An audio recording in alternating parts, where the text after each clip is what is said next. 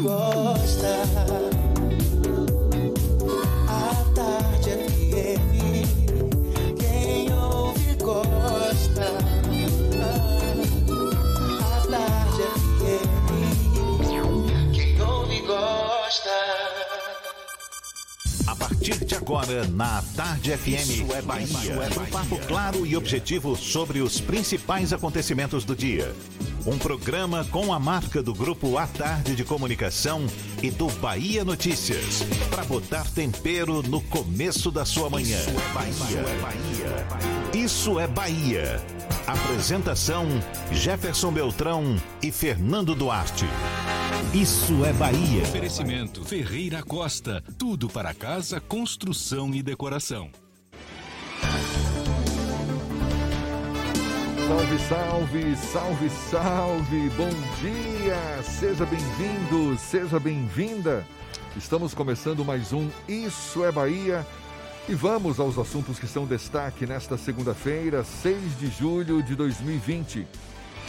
Uma pessoa morre, três ficam feridas após desabamento de marquise no bairro de Periperi, em Salvador.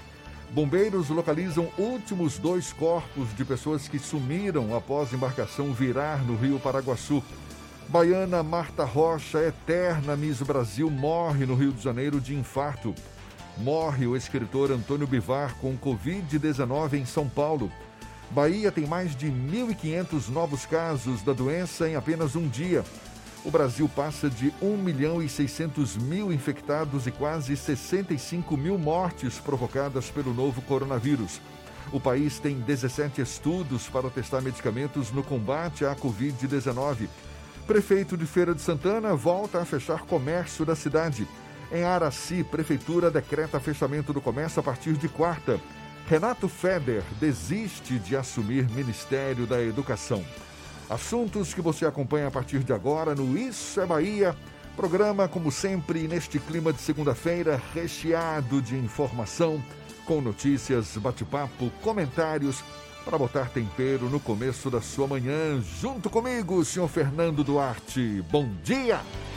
Bom dia, Jefferson. Bom dia, Paulo Roberto na operação, Rodrigo Tardio, Vanessa Correia, Fábio Bastos e Igor Barreto na produção. E um bom dia para os nossos queridos ouvintes, aqueles que seguem a quarentenados e também todos aqueles que saem de casa, profissionais da área de saúde, da área de segurança pública, rodoviários, metroviários, motoristas de aplicativo, de táxi, de frotas, pessoal que atua em ramos essenciais como supermercados, padarias e tantas outras atividades essenciais. Sejam muito bem-vindos a mais uma edição do Isso é Bahia, que vocês sabem começa com o cheiro de café de Paulo Roberto, que deixa o estúdio em polvorosa. Eu tô sentindo um cheirinho estranho desse café hoje. Acho que ele não foi feito no capricho, não, viu? A gente lembra, você nos acompanha também pelas nossas redes sociais, tem o nosso aplicativo pela internet. Você pode nos acompanhar também ali pelo atarde.com.br. Temos o nosso canal no YouTube, pode nos assistir se preferir pelo portal A Tarde. Estamos ao vivo também pelo Instagram do Grupo A Tarde. São vários os canais de comunicação à sua disposição para você também participar, enviar suas mensagens, marcar presença. Fique conosco, lembra aí, Fernando. O WhatsApp é o 71993111010 e você também pode interagir conosco pelo, pelo YouTube e pelo Instagram. Mande a sua mensagem, esteja presente no estúdio. Tudo isso e muito mais a partir de agora para você.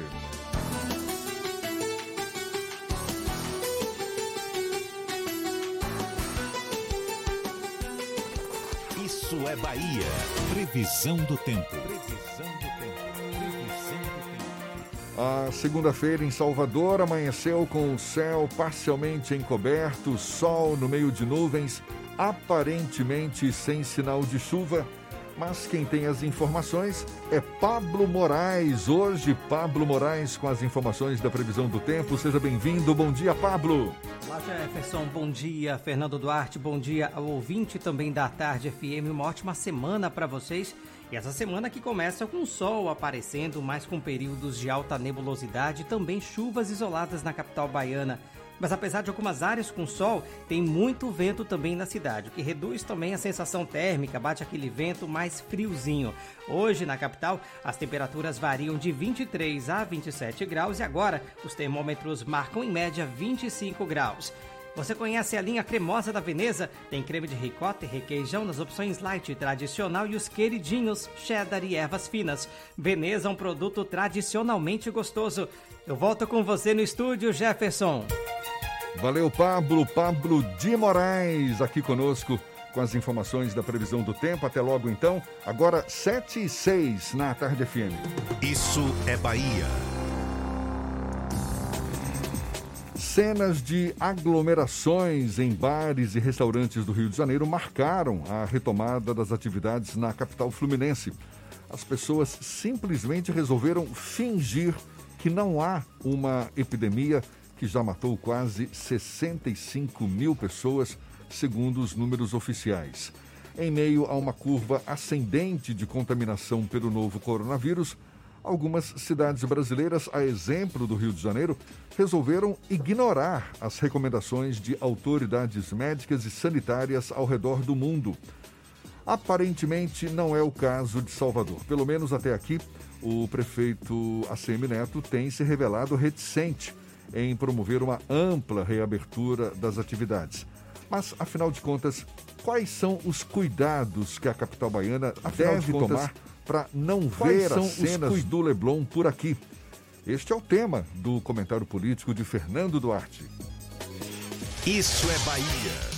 Política. A Tarde FM. As cenas de bares e restaurantes do Leblon lotados no primeiro dia após a liberação pela Prefeitura do Rio de Janeiro, ainda na semana passada, não devem ser vistas em Salvador em um curto espaço de tempo. Ao que tudo indica, as atividades de bares e restaurantes não serão contempladas tudo nas indica, primeiras etapas. As atividades de bares e restaurantes não serão contempladas nas primeiras etapas. As atividades de Salvador em contexto de pacientes do interior tanto que o setor não é citado com frequência entre as atividades prioritárias para serem liberadas no protocolo conjunto, que deve ser apresentado ainda esta semana pela Prefeitura da capital baiana e pelo governo do estado. Os índices de ocupação de leitos clínicos e de UTI em Salvador permanecem altos, mesmo com a abertura de muitas unidades ao longo dos últimos meses. Por isso, é tão difícil discutir a reabertura plena para a retomada da normalidade. Alguma flexibilidade deve ser possível caso o índice de contaminação na capital se mantenha estável e um percentual expressivo dos pacientes internados seja do interior do estado. É uma conta difícil de fechar, o que atrasa um pouco o cálculo ideal para reabrir o comércio e os serviços a pressão dos shoppings e também de setores religiosos vai de alguma forma influenciar para que os centros de compras e os templos estejam na primeira fase de reabertura.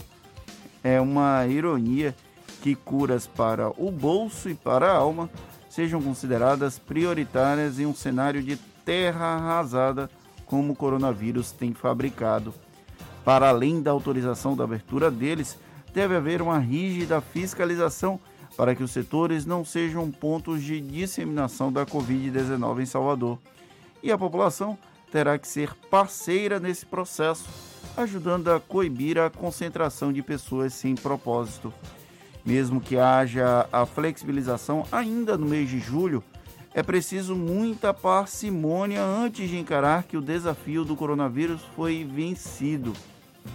Ainda que os protocolos permitam a reabertura de alguns setores, não dá para agir como os cariocas fizeram com os bares e restaurantes do Leblon ou como os italianos e ingleses fizeram com as praias. A ausência de vacina ou de um remédio com eficácia comprovada cientificamente impede que a normalidade seja retomada totalmente.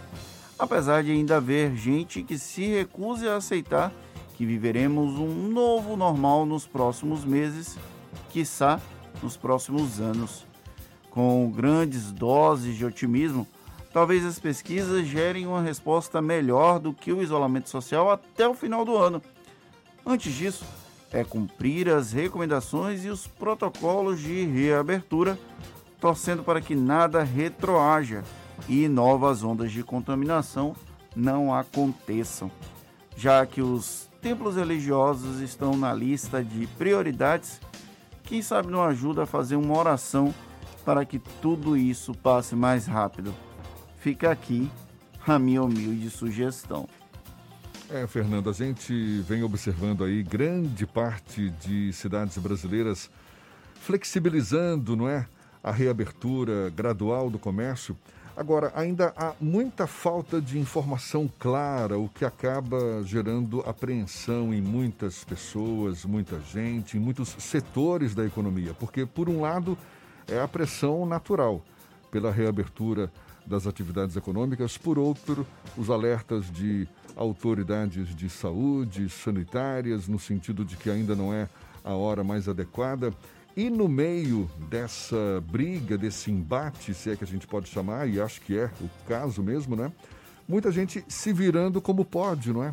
Especialmente os pequenos, os microempreendedores, os pequenos empresários se virando como podem, porque não há uma luz clara nesse fim do túnel, por mais que a gente saiba, é uma situação muito delicada, tem que de fato haver muito cuidado Agora, é uma situação complicada.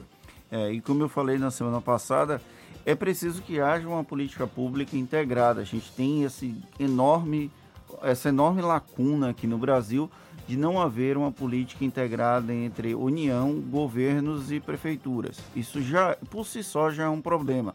E aí a gente vai, por exemplo, para outras questões, como, por exemplo, o acesso a financiamento para pequenos, médios e até grandes produtores, grandes geradores de emprego aqui no Brasil. O prefeito de Salvador, Assemineto, inclusive se tornou um crítico nesse processo, porque o Congresso Nacional, o Executivo Federal, tem se calado diante da falta de, de cuidado das instituições bancárias em permitir que haja acesso a crédito, por mais que o governo federal tenha de alguma forma feito concessões para esse setor. E aí há um estrangulamento de todos os setores da economia, uma parte deles por conta da pandemia, mas outra parte também porque não existe uma preocupação que seja factível para a permanência das atividades em funcionamento, mesmo que elas fiquem num período de hibernação porque esse período da quarentena, do isolamento social, era para que a, a, tivesse acontecido uma espécie de hibernação dessas empresas com acesso a crédito. E o acesso ao crédito não aconteceu.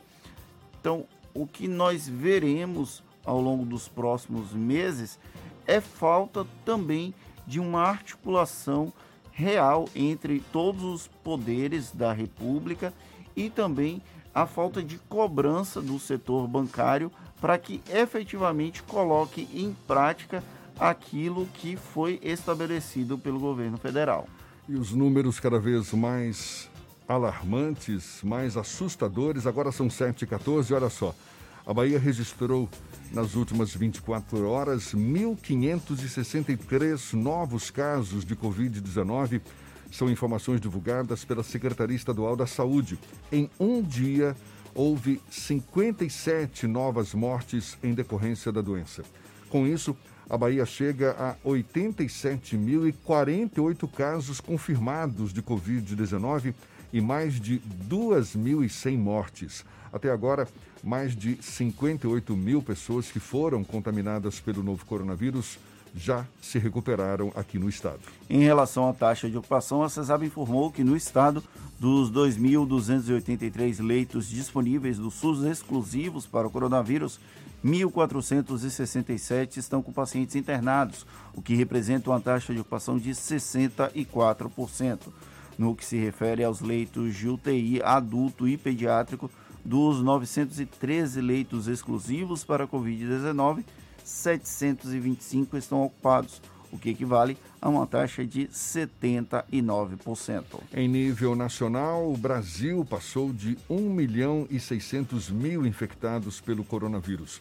O país teve 602 mortes nas últimas 24 horas. Agora são mais de 64 mil mortes pela doença, mais que o dobro da Espanha, que por várias semanas assumiu o posto de segundo maior em número de casos eh, em todo o país. Foram registrados aqui no Brasil 26.051 novos casos. O número de recuperados é mais de 900 mil, segundo o Ministério da Saúde. Atualmente no Brasil existem 17 estudos autorizados pela Agência Nacional de Vigilância Sanitária, a Anvisa, para testar a eficácia de medicamentos no combate ao coronavírus. A informação é da coluna de Lauro Jardim do Globo. Segundo a publicação, são remédios que já estão disponíveis no mercado, normalmente usados no tratamento de outras doenças, como artrite, malária e presença de vermes. Agora, 7h16 na Tarde FM.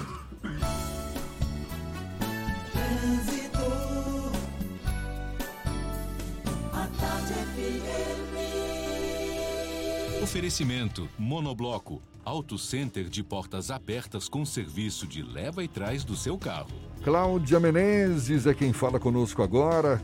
Ela de olho nos motoristas. Seja bem-vinda. Bom dia, Cláudia. Muito bom dia para você, Jefferson. Bom dia para toda a turma do Isso é Bahia. Acompanho agora a movimentação na BR-324 e o trânsito segue com intensidade entre Salvador e Simões Filho nos dois sentidos, mas fique atento também para a chuva em alguns pontos da BR-324. E se você vai em direção à região de Feira de Santana, atenção para forte neblina que dificulta, claro, a visibilidade na rodovia.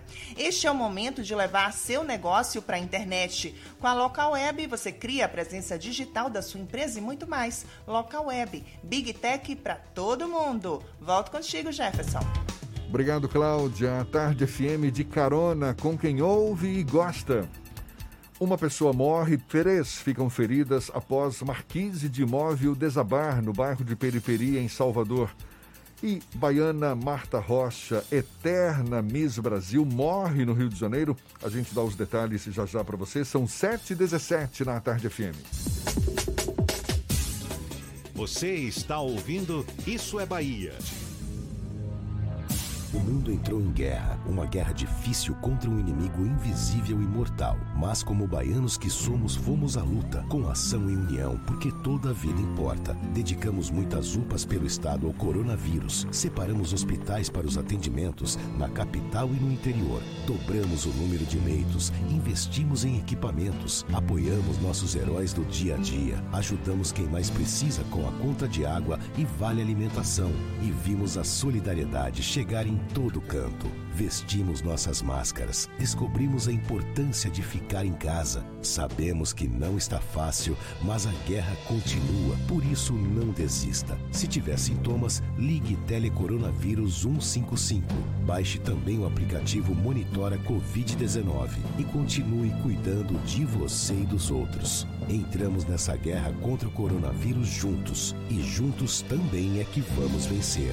Governo do Estado. Você sabe o que a Assembleia faz? Faz valer os seus direitos. Valorizando uma pauta pró-municípios que garante os recursos das cidades do interior. Além disso, a ALBA debate normas para o transporte complementar, beneficiando quem não é atendido pelo sistema. E atenta ao que acontece no dia a dia, a ALBA cobra ações para preservar a segurança das barragens existentes na Bahia. Porque para a Assembleia, garantir o direito dos baianos é o nosso dever. Assembleia Legislativa da Bahia, fazendo valer. Monobloco, o pneu mais barato da Bahia. 0800 111 70 80 e a hora certa. A Tarde FM 7 e 18. Você sabia que na Monobloco toda a energia elétrica utilizada para consertar o seu carro é captada de placas solares? E que o óleo trocado do seu carro vai para reciclagem para ser refinado novamente? E que na Monobloco os pneus velhos deixados pelos clientes podem virar chachim, cadeira e até asfalto? Não sabia? Então se ligue. Monobloco faz tudo de mecânica e tem o pneu mais barato da Bahia. Água de Meninos, Lauro de Freitas e Abrantes. 0800 111 7080. Voltamos a apresentar Isso é Bahia. Um papo claro e objetivo sobre os acontecimentos mais importantes do dia. Agora, 7h20, a gente segue juntos aqui pela Tarde FM, agora dando uma chegadinha na redação do portal Bahia Notícias, nosso parceiro aqui no Isso é Bahia, Lucas Arras, é quem está a postos. Bom dia, Lucas.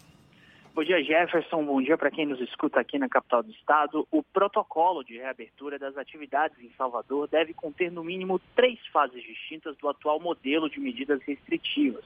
Equipes do governo da Bahia e da Prefeitura Soteropolitana discutem os detalhes do protocolo conjunto e ao menos dois setores já estão confirmados numa primeira etapa de flexibilização das atividades: shopping centers e templos religiosos. Tanto os shoppings quanto as igrejas, caso confirmados, igrejas e demais templos, devem ser os primeiros setores a serem reabertos e terão regras rígidas a seguir, como número de pessoas por metro quadrado, distanciamento social e o uso de segurança e higiene. Esperado ainda na última semana, o protocolo conjunto de reabertura deve ser anunciado nos próximos dias. E um homem foi detido no último sábado enquanto utilizava um drone para capturar imagens da aldeia Patiburi, em, em terra indígena Tupinambá, na cidade de Belmonte, no extremo sul da Bahia. Uma outra pessoa que também operava o aparelho conseguiu fugir. A preocupação com a aldeia existe por conta de um histórico de disputa entre os indígenas que vivem no local e os fazendeiros da região. Entre os locais que o drone capturou imagens está a casa da cacica Kátia, que foi alvo de várias ameaças de morte e foi inserida no programa de proteção é, e de defensores de, de direitos humanos. A cacica contou na delegacia que o homem que operava o drone afirmou que foi contratado por um fazendeiro que já entrou em conflito com os índios da região. Eu sou Lucas Arraes, falo direto da redação do Bahia Notícias para o programa Isso é Bahia. É com vocês aí do estúdio. De acordo com o Ministério da Saúde, estima-se que por ano 29 mil crianças sejam portadoras de algum tipo de cardiopatia congênita, doença que altera a estrutura do coração. Pelo menos 6% dessas crianças morrem antes mesmo de completar um ano de vida. A gente conversa agora com a médica cardiopediatra Nayara Galvão, mais uma vez nossa convidada aqui no Issa Bahia. Seja bem-vinda. Bom dia, doutora Nayara. Olá, Jefferson, bom dia. É uma satisfação estar com vocês novamente. Prazer todo nosso, muito obrigado por aceitar o nosso convite. É um número que assusta, não é, doutora Nayara? 29 mil bebês por ano com algum tipo de cardiopatia. Esse número é histórico ou vem crescendo nos últimos anos? E por que a incidência é tão grande assim? Jefferson, esse é um número expressivo que mostra que é uma condição que não é rara. A estimativa é que uma em cada 100 nascidos vivos tem algum tipo de cardiopatia congênita, variando desde leve repercussão até acentuada complexidade. E aí, então, esse mês de, mês de junho foi o mês de conscientização das cardiopatias, justamente para chamar para a importância do diagnóstico e do tratamento precoce dessa condição. E é um número que vem crescendo porque o diagnóstico também vem aumentando graças às tecnologias que estão um pouco mais acessíveis. Então, hoje nós temos mais bebês sendo diagnosticados com a condição. Quer dizer, é uma cardiopatia congênita, ou seja, o bebê nasce com esse problema ou é um problema que se desenvolve naturalmente? E por quê? Quais são as causas de uma cardiopatia congênita? Pronto, a cardiopatia congênita, como você começou falando, é uma estrutura do coração e ou dos grandes vasos relacionados que ocorre ainda durante a formação do embrião na gravidez. Então, no começo da gravidez, até a 12ª semana mais ou menos, é que o coração está sendo formado e a cardiopatia pode acontecer. Na maioria das vezes, a causa não é identificada, nós sabemos que algumas alterações genéticas, como síndrome de Down, aumentam o risco, mas em alguns casos nós não sabemos o que provocou. Existem condições maternas que podem sim levar à ocorrência da doença que devem ser identificadas no pré-natal. Então, a mãe que tem diabetes ou lúpus pode ter um bebê com cardiopatia. Algumas medicações como lítio, anticonvulsivantes, captopril, culbadin também podem levar a malformações do feto. Então, esses são fatores que podem ser identificados no pré-natal ou antes da mulher engravidar para evitar a ocorrência da doença. Mas, na maioria das vezes, ela acontece de forma aleatória, mesmo em famílias que não têm nenhum histórico. É possível aproveitar o momento do pré-natal para eventualmente ou fazer o diagnóstico precoce ou até de alguma forma tratar essa criança para evitar um problema futuro? Com certeza, Fernando. O pré-natal é o melhor momento para a identificação da condição. Então, através da ultrassonografia morfológica, que já é feita de rotina, é possível avaliar as câmaras cardíacas. Nas mulheres de alto risco, tem indicação também de fazer o ecocardiograma fetal para avaliar ainda melhor essa anatomia do coração. E existem algumas condições nas quais é possível, sim, fazer procedimento intraútero. Eles ainda não são amplamente é, realizados, ainda são procedimentos de muito risco, mas existe, sim, essa possibilidade. Inclusive aqui em Salvador. Não, aqui em Salvador ainda não, mas a gente pode fazer aqui o diagnóstico e dar um encaminhamento adequado para essa gestante. E essa intervenção é uma intervenção cirúrgica, então, tanto intrauterina quanto depois de o bebê já nascido? Existem muitas malformações nas válvulas, nos septos cardíacos. Então, o procedimento indicado vai depender da malformação. Eles podem precisar de cateterismo cardíaco ou procedimentos cirúrgicos, às vezes os dois procedimentos. Então, isso vai variar de caso a caso. Esse percentual de 6%, 6% né, dessas crianças com cardiopatia congênita que acabam morrendo, por quê?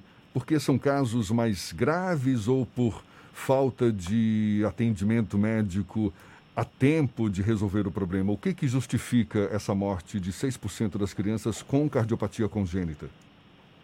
É, primeiro que muitos pré-natais são feitos de forma incompleta. Então, essas condições não são diagnosticadas no pré-natal. O bebê nasce sem que a equipe saiba que ele tem uma cardiopatia. Alguns são detectados ao nascimento através do teste do coraçãozinho ou através de um exame clínico alterado, mas mesmo assim, 30% dos bebês que têm cardiopatias congênitas ditas críticas, que são dependentes de uma estrutura chamada canal arterial, eles ainda vão ter alta. Então, esse bebê acaba evoluindo com um colapso circulatório e muitas vezes óbito sem ter a chance de tratamento. E mesmo os bebês que têm um diagnóstico intraútero ou pós-natal, em alguns momentos eles não têm acesso ao, setor, ao serviço de saúde que pode dar o tratamento apropriado. Então, por isso que nós ainda temos uma mortalidade elevada no período neonatal. A senhora acredita que a falta de acesso a esses serviços de saúde é a grande dificuldade de famílias que têm algum tipo de problema com a parte cardíaca dos bebês? Com certeza, esse é um grande desafio que impacta muito na vida dessas famílias.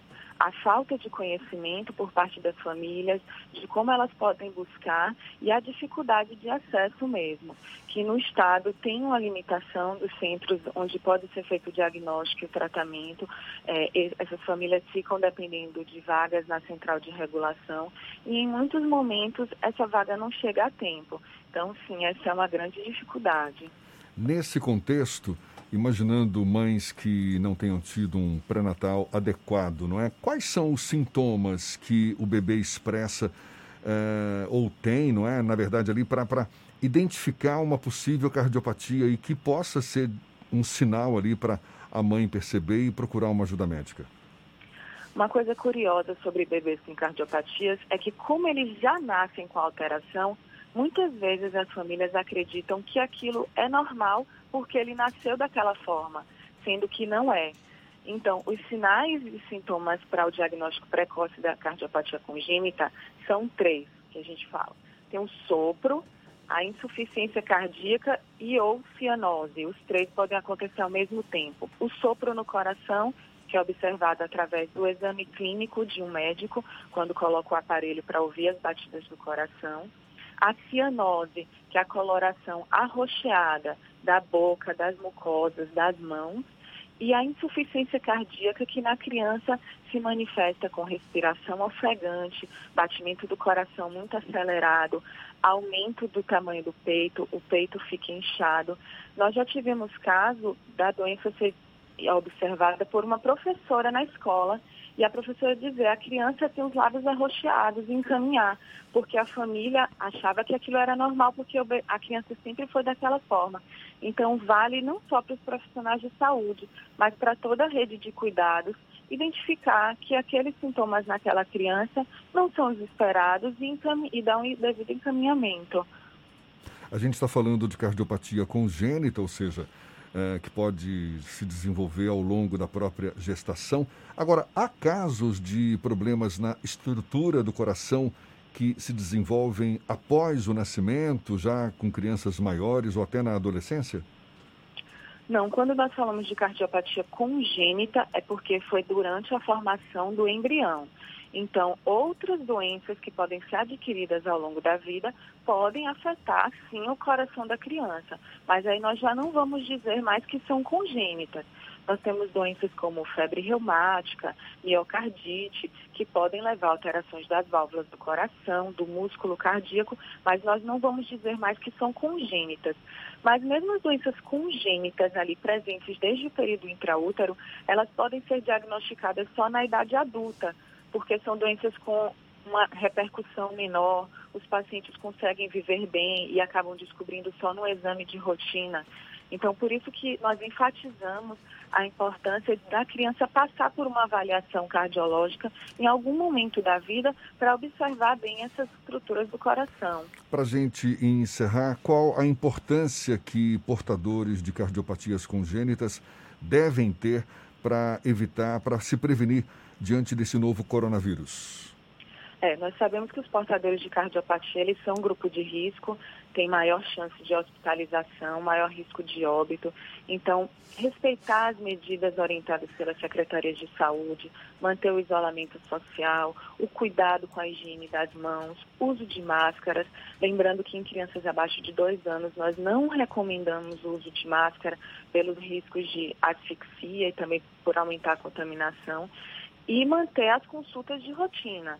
Se sair de casa, sair para as consultas de rotina, é, mantendo todos os cuidados, porque o risco de descompensação pela doença também é grave. Então, esses pacientes não podem deixar de ser atendidos.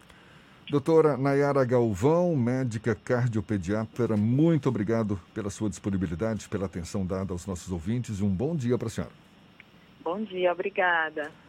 Essa conversa vai estar disponível logo mais, você já sabe, nos nossos canais no YouTube, Spotify, iTunes e também no Deezer. Agora, 28 para as 8 na Jefferson, Tarde FM. Antes da gente ir para o intervalo, uma força-tarefa da Secretaria de Segurança Pública que investiga a participação de policiais em grupos de extermínio e extorsões mediante sequestros deflagrou nas primeiras horas desta segunda-feira uma operação para cumprimento de mandatos de prisão e de busca e apreensão.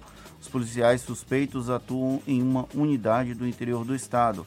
Endereços em Salvador e também em cidades do interior são alvos da força-tarefa. Esperamos que dentro do programa ainda tenhamos mais informações sobre o assunto. Tá certo, confirmando a hora certa, agora 27 para as 8 na tarde FM. Você está ouvindo Isso é Bahia. Bote a máscara! Bote a máscara! Pegue logo essa visão. Bote a máscara, irmã. Bote a máscara, irmão. Bote se proteger. Bote pra comprar o pão. Pois se precisar sair do metrô, do busão. Não, não vacile, não. Bote a máscara. Bote pra ir trabalhar. Bote pra se proteger. O baiano bom sempre lava as mãos. Se tem álcool em gel, também deve usar. Quem ama, protege, sabe cuidar.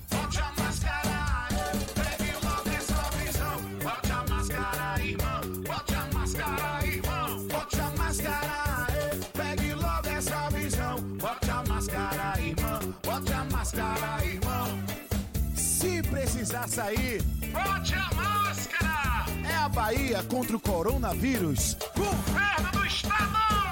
Você sabia que na Monobloco toda a energia elétrica utilizada para consertar o seu carro é captada de placas solares? E que o óleo trocado do seu carro vai para reciclagem para ser refinado novamente? E que na Monobloco os pneus velhos deixados pelos clientes podem virar chachim, cadeira e até asfalto? Não sabia? Então se ligue. Monobloco faz tudo de mecânica e tem o pneu mais barato da Bahia. Água de Meninos, Lauro de Freitas e Abrantes. 0800 111 7080. Central Papelaria, os melhores preços e a maior variedade em material escolar e escritório da Bahia e a hora certa. A tarde FM 734. 3369 mil. Central Papelaria, variedade assim você nunca viu. 3369 mil, é só ligar. 3369 mil. Central Papelaria, você encontra tudo em material escolar. Tudo pro seu escritório, variedade fácil de estacionar.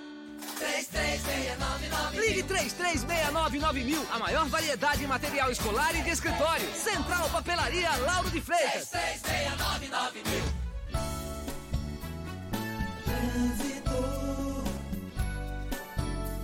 A tarde Oferecimento Monobloco. Auto Center de portas abertas com serviço de leva e trás do seu carro. A gente volta a falar com Cláudia Menezes. Tem novidades pra gente, Cláudia?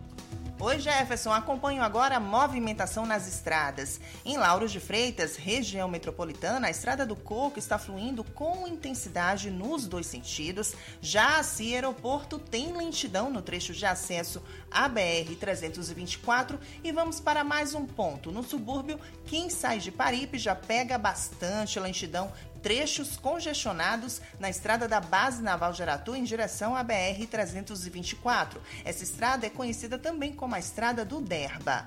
Com a Western Union é fácil enviar dinheiro para o exterior, seja na loja, pelo telefone ou aplicativo WU Brasil. Western Union, líder global em transferência de dinheiro. Volto contigo, Jefferson. Obrigado, Cláudia. A tarde FM de carona com quem ouve e gosta. Voltamos a apresentar Isso é Bahia. Um papo claro e objetivo sobre os acontecimentos mais importantes do dia. Já já tem as dicas da Marcita para você começar a semana num clima mais para cima. Primeiro a gente vai para a redação do Portal à Tarde. Thaís Seixas também tem novidades para a gente. Bom dia, Thaís. Oi, Jefferson, bom dia. Bom dia, Fernando, e a você que acompanha o nosso programa. A Caixa Econômica Federal começa a pagar hoje o saque emergencial do FGTS para trabalhadores nascidos em fevereiro. No total, serão liberados mais de 37 bilhões e 800 milhões de reais para 60 milhões de trabalhadores. O pagamento será feito por meio de crédito na conta poupança social digital, aberta automaticamente pela Caixa em nome dos beneficiários. O valor do saque é de até R$ 1.045, considerando a soma das contas ativas ou inativas com saldo no FGTS. E olha só, Jefferson, da mesma forma que aconteceu na Barra alguns dias atrás, uma denúncia enviada ao Portal à Tarde mostra a aglomeração de pessoas no bairro da Ribeira durante este fim de semana. As imagens feitas por um morador da região mostram centenas de pessoas na orla, muitas sem utilizar máscaras, além de bares abertos e até mesmo uma fila para acessar a sorveteria da Ribeira. O vídeo registra ainda uma viatura da Polícia Militar no local, mas que não interfere nas aglomerações. O morador reclama ainda do atendimento do Disque 160, para a qual ele denunciou a situação. A reportagem do Portal à Tarde aguarda o posicionamento da Polícia Militar e da Prefeitura sobre a situação. Essas e outras notícias estão no Portal à Tarde, atarde.com.br. Vamos ouvir agora as dicas da Marcita. Shows, dança, teatro, música, diversão. Ouça agora as dicas da Marcita, com Márcia Moreira. Olá, vamos às dicas para esta segunda-feira. Derrubando monumentos. Este é o tema do projeto Polêmicas Contemporâneas que acontece hoje. O objetivo é discutir os movimentos que vêm acontecendo no mundo inteiro de derrubada de monumentos que glorificam determinados personagens da história de cada país. Aqui em Salvador, o coletivo de entidades negras solicitou a retirada da estátua de Joaquim Pereira Marinho, conhecido traficante de escravos do século XIX. Participam do debate o historiador Marcos Rezende, o escultor Israel Kislansky, o mestre em antropologia Ordep Serra e a doutora em arquitetura e urbanismo Júlia Buenaventura. O debate será hoje, das 7 às 9 da noite, no site canalpolêmicas.faced.ufba.br. A instrumentalidade da Bahia marca presença na versão digital do projeto Terça da Música do Teatro Castro Alves. O guitarrista Eric Asma apresenta um especial que reúne os melhores momentos dos shows de lançamento de Family and Friends, álbum póstumo de Álvaro Asma, pioneiro do blues na Bahia. Já o trio Igor Gnomo Group, com seu jazz e rock nordestinos, compartilha registros ao vivo das faixas Alquimia e Med Feira, que fazem parte do CD autoral Alquimia Trilhos Poesia. Os shows aconteceram na sala do coro do Teatro Castro Alves e estão sendo relançados na internet como forma de manter vivo o projeto Terça da Música. Exibição amanhã, ao meio-dia, no canal do Teatro Castro Alves, no YouTube. Quer saber mais da cena cultural? Então siga meu Instagram, Dicas da Marcita. Beijos e fique em casa. Isso é Bahia. Apresentação: Jefferson Beltrão e Fernando Duarte. A Tarde FM. Quem ouve, gosta. O acesso à internet é um direito humano assegurado pela ONU, pela Organização das Nações Unidas, desde 2011. Só que a gente sabe uma parcela importante da população mundial não sabe sequer o que é internet ou possui algum equipamento ou conhecimento para lidar com a rede. Em Salvador, na Bahia e no Brasil não é diferente. E com isso, a educação, especialmente agora em tempos de pandemia, com as várias iniciativas de aulas online, pode ficar comprometida. Para abordar o tema, uma comissão de educação da Câmara Municipal de Salvador discute as desigualdades digitais em Salvador. É sobre esse assunto que a gente conversa agora com um dos integrantes desta comissão, o vereador pelo PSB, Silvio Humberto, mais uma vez nosso convidado aqui no Issa Bahia. Seja bem-vindo. Bom dia, vereador. Bom dia, Jefferson. Bom dia, Fernando. E bom dia, ouvintes da Isso é Bahia. É um prazer poder retornar essa, esse nosso bate-papo. Né? Já faz um tempo que eu tive aí. Eram, eram outros tempos. É, inclusive foi uma presença foi, foi presencial a sua vinda para cá. Agora foi, foi, foi. a gente está sendo obrigado a fazer esses contatos de forma uh, remota, mas nem por isso a gente vai deixar de, de recebê-lo com muito carinho. Muito obrigado por aceitar o nosso convite. Vereador, o que que essa comissão de educação da Câmara já vem identificando como caminhos viáveis para diminuir a desigualdade e aumentar a inclusão digital em Salvador? Gerson, é, na verdade, assim, o que a nossa comissão, né, que é presidida pelo vereador Carolinho, eu fiz a proposição, porque já fui presidente é, na minha primeira 2000, de 2012 até 2016, né, eu tive a oportunidade, uma oportunidade ímpar de ser presidente da comissão, na época era a Comissão de Educação, Cultura, Esporte e Lazer. Né. Você conheceu o que a gente chama o chão das escolas. Isso é algo muito gratificante, né? vou levar para todo e sempre uma experiência na minha vida durante a, a uma visita à escola Edith Dantas em Sussuarana, onde uma criança olhou para mim e ficava rindo, rindo, e a professora aí perguntou assim, por que você está rindo tanto? Ela aí disse assim, eu estou rindo porque ele parece com meu pai. Né? Então eu fiquei, aquilo ali é uma coisa que você guarda e leva para toda a vida e você sabe a importância de você se constituir ali no, numa referência e você ter e você ter como compromisso se importar com a vida daquelas crianças, né? a vida escolar. E o que nós temos constatado, né, que essa pandemia tem revelado, que, assim, na verdade, ela está só exacerbando uma situação que já vinha sendo colocada e denunciada e falada há muito tempo pelos professores, porque a internet não chega agora. Né? Essa questão do acesso né, à internet, às vezes você, e foi importante fazer essa audiência, porque a gente fez uma escuta com esses profissionais. Inclusive, eu estava ouvindo aqui atentamente é, as polêmicas contemporâneas né, que ocorrem hoje. Então, o professor Nelson Preto foi um dos nossos convidados, a professora Ivana Souza, é, Ivone Souza, que é professora da rede, é, Marcos Barreto representando a, a PLB e a professora Márcia Paim representando aí os professora da rede, é, da rede estadual. Então, pessoas com essa vivência, porque não adianta você falar sobre o outro se tem um outro. Né? Então, esse contato foi justamente o que me motivou anteriormente, porque eu vi uma reportagem que me chamou muita atenção, esse esforço dos pais para garantir esse direito humano, que é o direito à educação e o direito à comunicação. Então, assim, já se falava dessas, dessa desigualdade, da enorme dificuldade setor público, nesse caso aí, das escolas públicas, de se adaptarem à situação que já que era anterior a esse novo momento, né, onde você precisa garantir comunicação, garantir o acesso, garantir as aulas.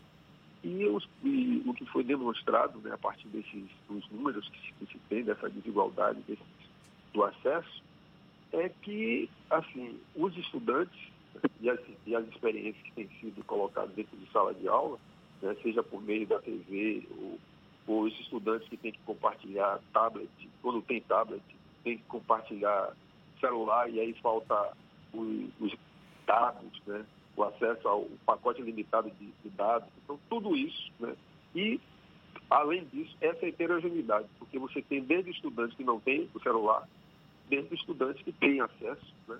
tem, consegue ter acesso aos sites, consegue ter, ter, tem dados, tem um pai que dá um smartphone. Então, você tem todo um universo que é heterogêneo. Mas a grande maioria tem dificuldades seríssimas né? de garantir esse acesso às informações, acesso à aula, mesmo quando você tem aulas, é, como a prefeitura está experimentando aí. A gente, aulas. pois é, vereador, Bom, a gente tem visto algumas prefeituras, alguns poderes públicos tendo essa iniciativa, não é, de oferecer aulas online. A própria prefeitura de Salvador está nesse contexto. Agora, o investimento em equipamentos ou a disponibilidade, não é, para que esse público tenha acesso a esses recursos, isso não tem ocorrido na mesma proporção. A gente pode afirmar que está fadado ao fracasso uma iniciativa como essa de oferecer aulas online na rede pública, sabendo que grande parte dos alunos não tem acesso a essas tecnologias? Olha, se não ouvir de fato o que os professores estão fazendo, né, e, e, tem que dizer que a, prefeitura em 2012, né, 2013, quando nós chegamos, a prefeitura deu um, um notebook, um, um tablet aos professores. Mas você não deu a formação continuada, porque também não é só o professor, é, não é só você garantir um mês, você precisa garantir que o, o educador tenha as condições e tenha a preparação, a formação para poder dar essa aula, porque não é a mesma aula presencial, é diferente da aula que você vai dar em AD e essa aula nesse momento. Porque se você achar que vai dar aula tipo, como se tivesse com o quadro na sua frente e o giz, não vai funcionar. Você precisa ter algo interativo que prenda a atenção desse estudante. Então, assim, o que a gente tem observado é que essas experiências não vão ter no retorno devido. Né?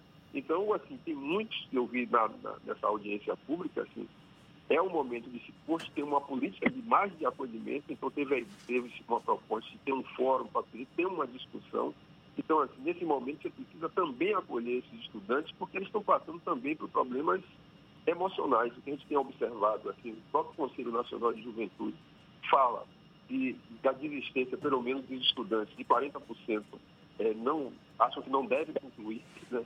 não, não querem continuar estudando.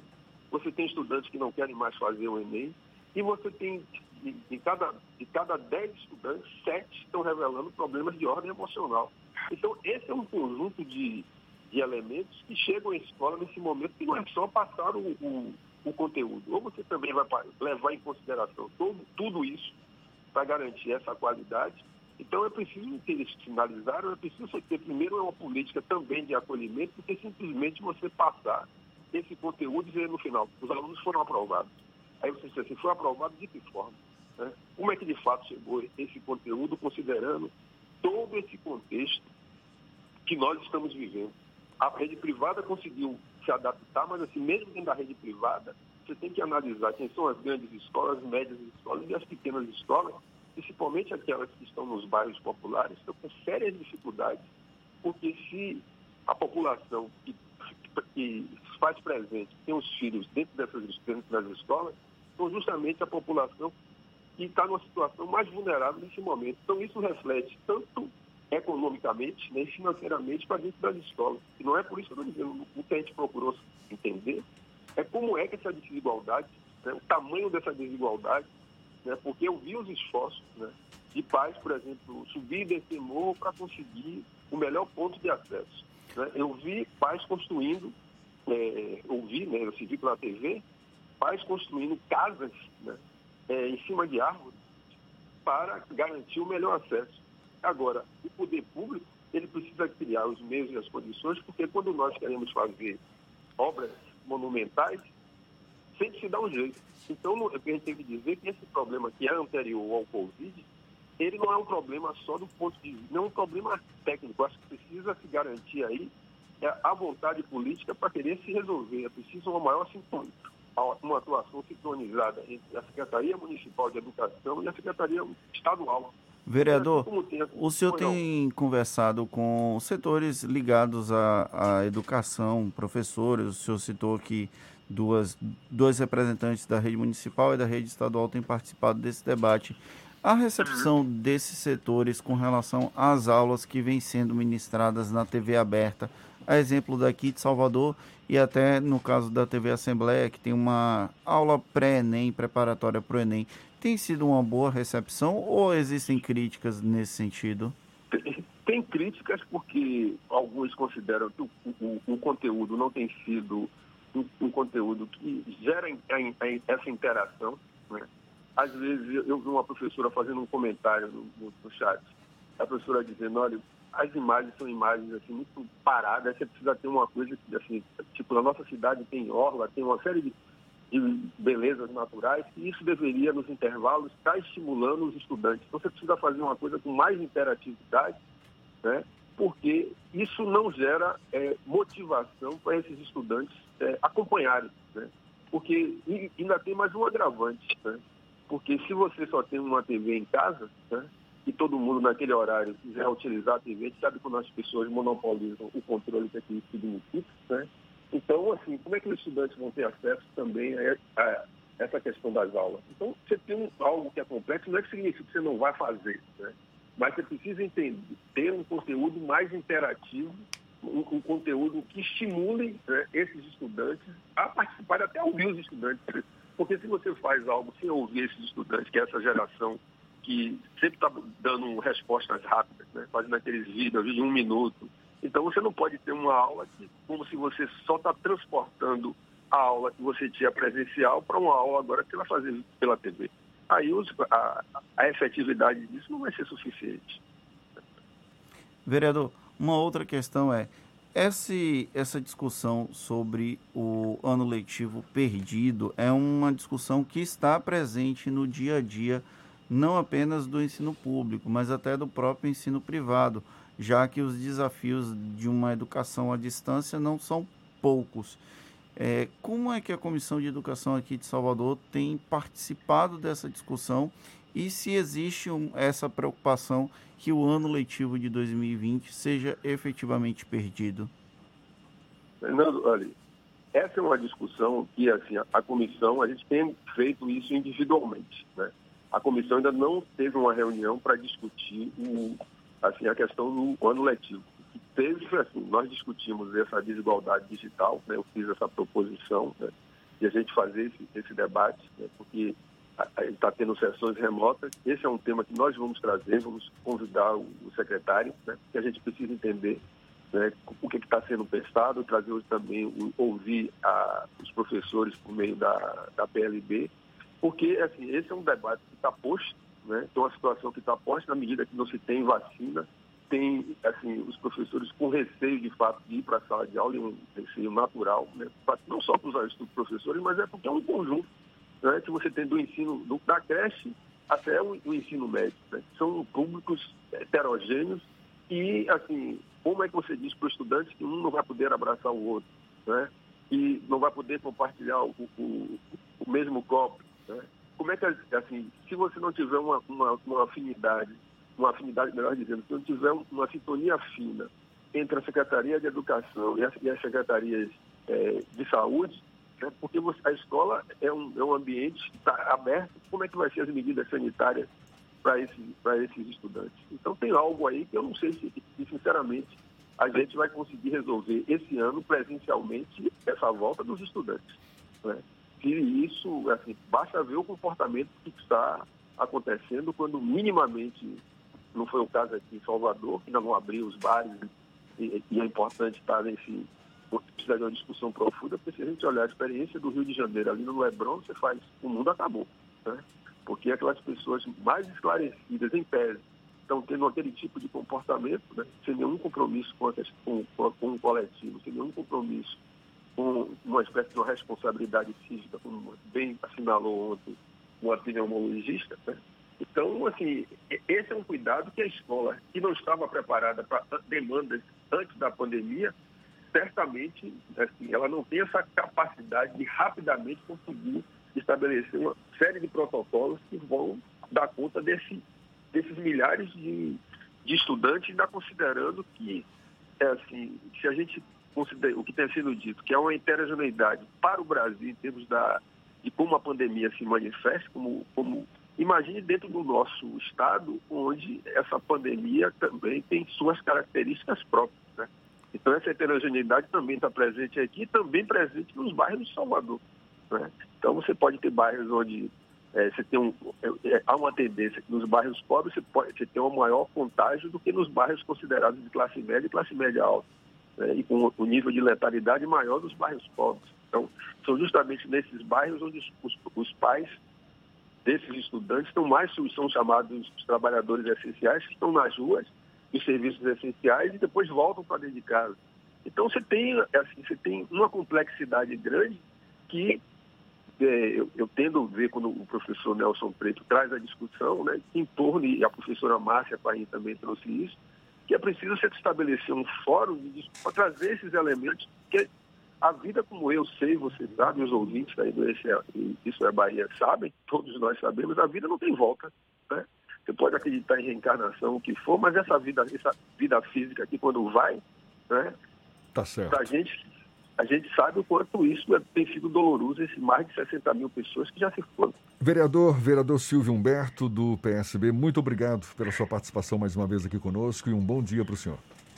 Muito obrigado, Jefferson. Bom dia aí a todos e vamos ficar em casa e manter aí a nossa esperança que, que as melhores vão chegar certamente. Tá certo. Essa conversa também vai estar disponível logo mais nos nossos canais no YouTube, Spotify, iTunes e Deezer, 7h57 na Tarde FM.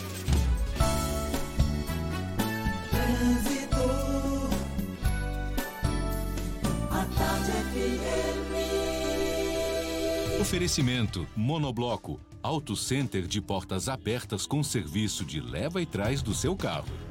A gente volta a falar com Cláudia Menezes. Cláudia.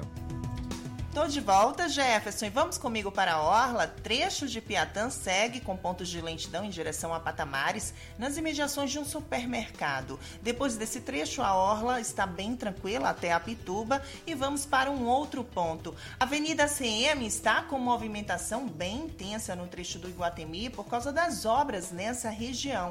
Baixe o app Bora Brasil e sinta a experiência de rodar nesse avançado aplicativo de mobilidade urbana 100% brasileiro. Bora Brasil, chame o Bora e vamos embora. Volto com você, Jefferson. Obrigado, Cláudia. Tarde FM de carona com quem ouve e gosta. Intervalo e a gente volta já já para falar para toda a Bahia. São 7h58 na Tarde FM. Você está ouvindo Isso é Bahia.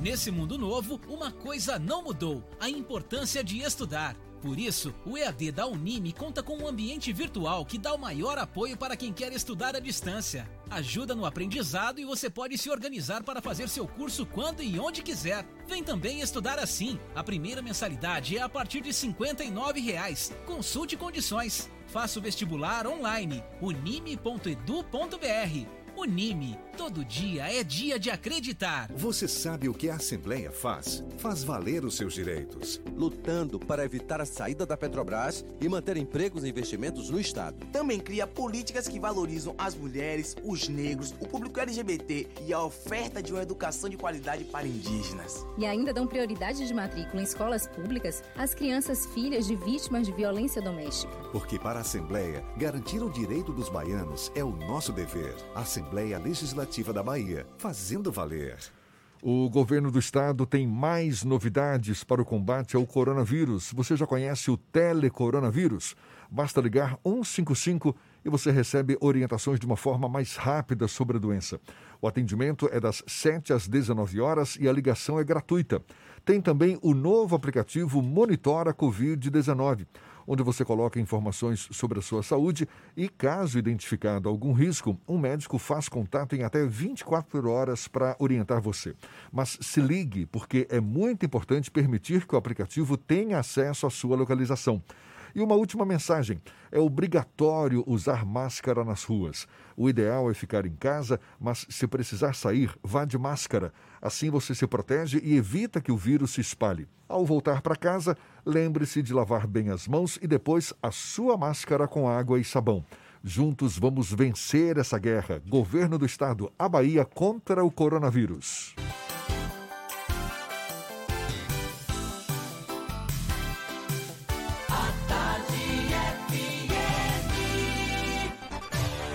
Atenção, emissoras afiliadas à Tarde FM. Em 5 segundos, isso é Bahia para todo o estado.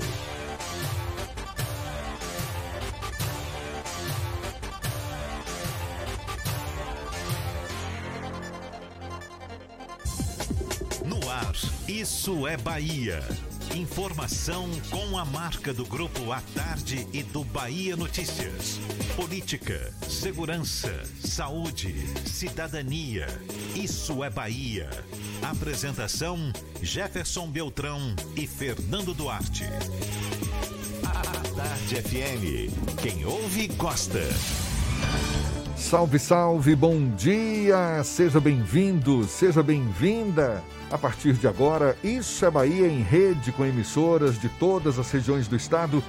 E vamos aos assuntos que são destaque nesta segunda-feira, 6 de julho de 2020. Uma pessoa morre, três ficam feridas após desabamento de marquise no bairro de Periperi, em Salvador. Bombeiros localizam últimos dois corpos que sumiram, pessoas que sumiram após embarcação virar no rio Paraguaçu. Baiana Marta Rocha, eterna Miss Brasil, morre no Rio de Janeiro de infarto. Morre o escritor Antônio Bivar com Covid-19 em São Paulo. Bahia tem mais de 1.500 novos casos da doença em apenas um dia. O Brasil passa de 1 milhão e 600 mil infectados e quase 65 mil mortes provocadas pelo novo coronavírus. O país tem 17 estudos para testar medicamentos no combate à doença. Prefeito de Feira de Santana volta a fechar comércio na cidade. Em Araci, Prefeitura decreta fechamento do comércio a partir de quarta. Renato Feder decide, desiste de assumir Ministério da Educação. Isso é Bahia. Programa recheado de informação, com notícias, bate-papo, comentários, tudo para deixar a sua manhã, o seu começo de manhã mais temperado. Junto comigo, o senhor Fernando Duarte. Bom dia! Bom dia, Jefferson. Bom dia, Paulo Roberto na operação, Rodrigo Tardio, Vanessa Correia, Fábio Bastos e Igor Barreto na produção. E um bom dia para as nossas queridas emissoras parceiras e afiliadas, a Cidade FM de Luiz Eduardo Magalhães, Itapuí FM de Tororó, Eldorado FM de Teixeira de Freitas, RB Líder FM de Rui Barbosa, Serrana Líder FM de Jacobina, Baiana FM de Itaberaba, 93 FM de Jequié, Interativa FM de Tabuna, Ativa FM de Eunápolis, Cultura FM de Paulo Afonso e Líder FM de Irecê. Sejam todos muito bem-vindos a mais uma edição do Isso é Bahia. A gente lembra, você nos acompanha também pelas nossas redes sociais, tem o nosso aplicativo pela internet, já sabe, é só acessar a tardefm.com.br. Pode também nos assistir pelo canal da Tarde FM no YouTube, se preferir pelo portal A Tarde, ou ainda estamos ao vivo no Instagram do Grupo A Tarde. São vários os nossos canais de comunicação à sua disposição para também participar, enviar suas mensagens, marcar aquela presença sempre muito bem-vinda aqui conosco. Lembra aí, Fernando? O WhatsApp é o 71993111010 e você também pode interagir conosco pelo YouTube e pelo Instagram. Mande a sua mensagem, se faça presente no estúdio do Isso é Bahia. Tudo isso e muito mais a partir de agora para você.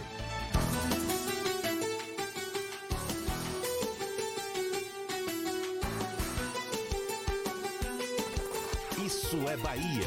Previsão do tempo. Previsão do tempo. Previsão do tempo. Em Salvador, a segunda-feira amanheceu com o céu claro, sol no meio de nuvens. Tem sim algumas nuvens marcando presença, mas o sol dando as caras. A temperatura agora na casa dos 24, 25 graus. Existe possibilidade de chuva ao longo do dia, mas o tempo mais firme é o que deve prevalecer nesta segunda-feira, a temperatura variando de 22 a 29 graus. As informações da previsão do tempo para o interior do estado você acompanha agora com Pablo de Moraes. Seja bem-vindo mais uma vez, Pablo. Olá Jefferson, olá Fernando. Dia de Jeff- sol com muitas nuvens durante o dia em Eunápolis. Tem períodos de tempo bem nublado, as nuvens estão começando a aparecer e tem previsão de chuva a qualquer hora do dia. Por lá, as temperaturas variam de 22 a 29 graus. Já em Itaberaba, a previsão é de um dia de sol e aumento das nuvens de manhã. E aí vai fechando o tempo e tem previsão de pancadas de chuva à tarde e à noite. Em Itaberaba, as temperaturas variam de 15 a 29 graus. Neste momento, os termômetros por lá marcam 21 graus. Se precisar sair, bote a máscara irmão, bote a máscara irmã. É a Bahia contra o coronavírus. Governo do Estado. Volto com você, Jefferson. Obrigado, Pablo. Aqui na Tarde FM, 8 e 5 agora. Isso é Bahia.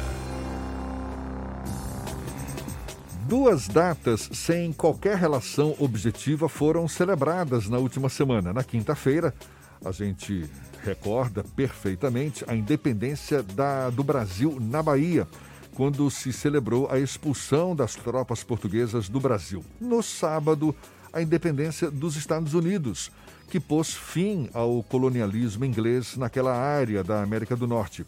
Agora, adivinhe qual das duas datas foi comemorada pelo presidente Jair Bolsonaro? Pois é, quando Nelson Rodrigues cunhou a expressão síndrome de vira-latas, será que o famoso escritor imaginava que o Brasil seria governado por alguém como Bolsonaro? Enquanto os brasileiros seguem, digamos, esquecendo o 2 de julho, há quem prefira celebrar a independência de outro país que tem dado reiterados exemplos de que o Brasil é um país menor do que realmente somos. Esse disparate de celebrar o 4 de julho fingindo que o 2 de julho é nada é tema do comentário político de Fernando Duarte. Isso é Bahia. Política. A Tarde FM. Tem horas que o jornalismo é obrigado a dizer o óbvio.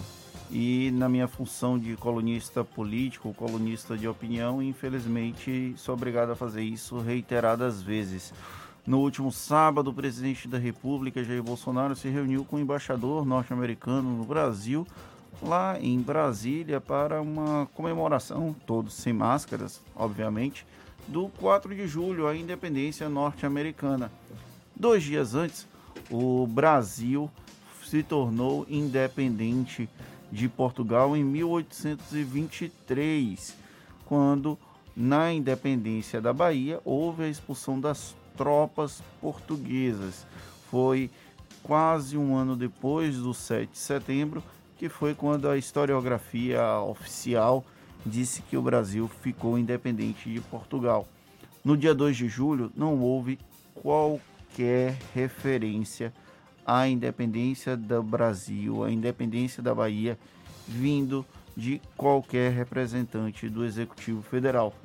No entanto, dois dias depois, para celebrar a independência dos Estados Unidos, teve festa. É isso mesmo. É uma piada pronta.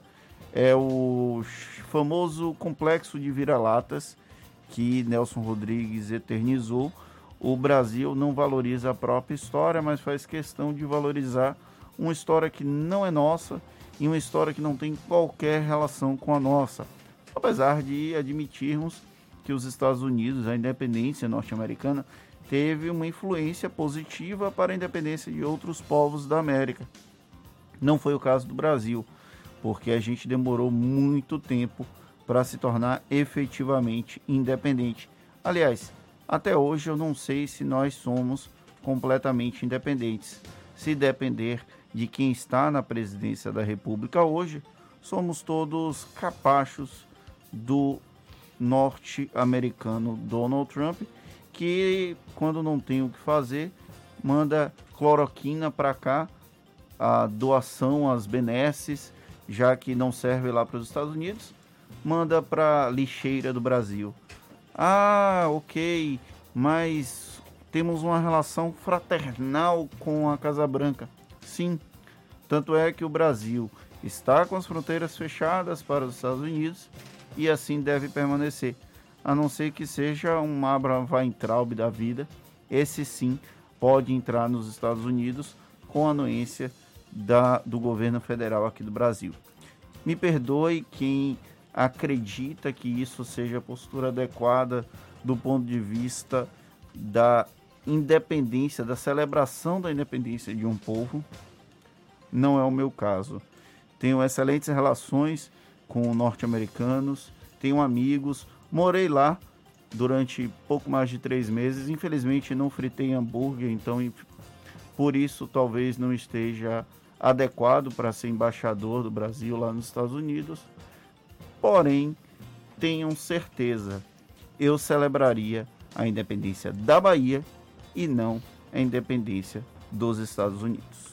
No dia 2 de julho, você se recorda, Fernando, a gente discutia exatamente aqui no Issa Bahia como que é difícil incluir no currículo escolar, na grade curricular das escolas, o 2 de julho como, de fato, a data que marca a independência do Brasil, não é verdade? Com a expulsão definitiva das tropas portuguesas aqui do país. O 7 de setembro ainda detém esse, digamos, prestígio de ser a data que marca a independência do Brasil. Ou seja, não é de se estranhar que muita gente não dê a devida importância, o que não justifica, porque demonstra também falta de conhecimento histórico, falta de conhecimento do que de fato aconteceu ao longo da história. Mas isso tudo que você falou seria surpreendente se fosse exatamente o contrário, não é? No dia 2 de julho, o presidente Jair Bolsonaro sair, ir às ruas para, no mínimo, não é? Comemorar, dizer: olha que legal, hoje sim, uma data histórica comemorada na Bahia que marca a expulsão definitiva de Portugal aqui do país. Mas já que nós somos governados por tweets, eu tinha expectativa, inclusive, de um tweet, 144 caracteres, 288, já que eles dobraram, só para fazer uma referência ao 2 de julho mas isso não aconteceu, não vai acontecer e pode ter certeza, nas redes sociais vai ter gente me criticando por estar tá pedindo um mínimo de postura como uma pátria. É isso que eu gostaria que o Brasil tivesse. Agora, 8 e 12, olha só, uma pessoa morreu, três ficaram feridas após a marquise de uma casa desabar no bairro de Periperi, na Rua da Jaqueira subúrbio de Salvador. Isso aconteceu ontem à noite. De acordo com o Corpo de Bombeiros, as três vítimas ficaram soterradas. Uma foi resgatada por moradores e três pelos bombeiros. Portanto, quatro vítimas ficaram soterradas. E uma delas não resistiu aos ferimentos, teve a morte constatada ainda no local do acidente por uma equipe do SAMU. A pessoa que morreu era um pedreiro o Sulivaldo Santos Menezes, de 47 anos. De acordo com o diretor-geral da Defesa Civil de Salvador, Sóstenes Macedo, a marquise que desabou era semelhante a uma varanda e não tinha técnica devida para a construção, além do imóvel não ter manutenção, o que pode ter contribuído para o acidente. Hoje, equipes da SEDU, Secretaria Municipal de Desenvolvimento e Urbanismo, vão fazer a demolição das partes soltas da marquise e a Limpurb vai fazer a retirada dos escombros. Agora 8h13, também temos notícias da redação do portal Bahia Notícias. Lucas Arras, mais uma vez conosco. Seja bem-vindo, Lucas. Muito obrigado, Jefferson. Bom dia, Fernando, e bom dia para quem nos escuta de todo o estado. Um homem suspeito de tráfico de drogas morreu na noite de ontem após confronto com a polícia militar no nordeste de Amaralina, bairro de Salvador. De acordo com a Secretaria de Segurança Pública, os militares realizavam patrulhamento em Santa Cruz quando encontraram homens armados. Na tentativa de prisão do bando, houve confronto e um deles terminou ferido.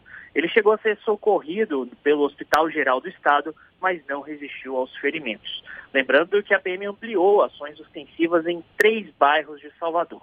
Além do Nordeste de Amaralina, alvo dessa ação também tem policiamento reforçado os bairros de Sussuarana e Engenho Velho da Federação. Segundo a PM, essas ações visam combater o tráfico de drogas nessas localidades da capital baiana. E quatro submetralhadoras foram apreendidas pela Polícia Militar no final da tarde de ontem, em Feira de Santana. Os armamentos foram localizados após informe do Centro Integrado de Comunicações.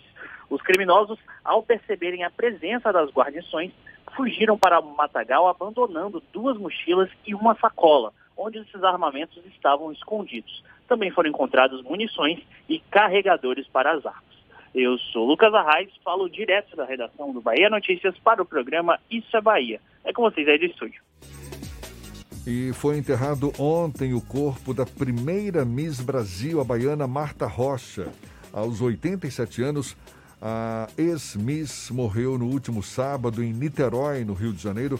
A baiana de olhos azuis, um dos maiores ícones de beleza do país, foi vítima de insuficiência respiratória seguida de infarto, segundo um de seus três filhos. Maria Marta Hacker Rocha foi eleita a primeira Miss Brasil em junho de 1954 em um concurso no Hotel Quitandinha, em Petrópolis, região serrana do Rio de Janeiro. Você lembra, não foi, Jefferson, quando ela foi eleita? não, não lembro não, Fernando.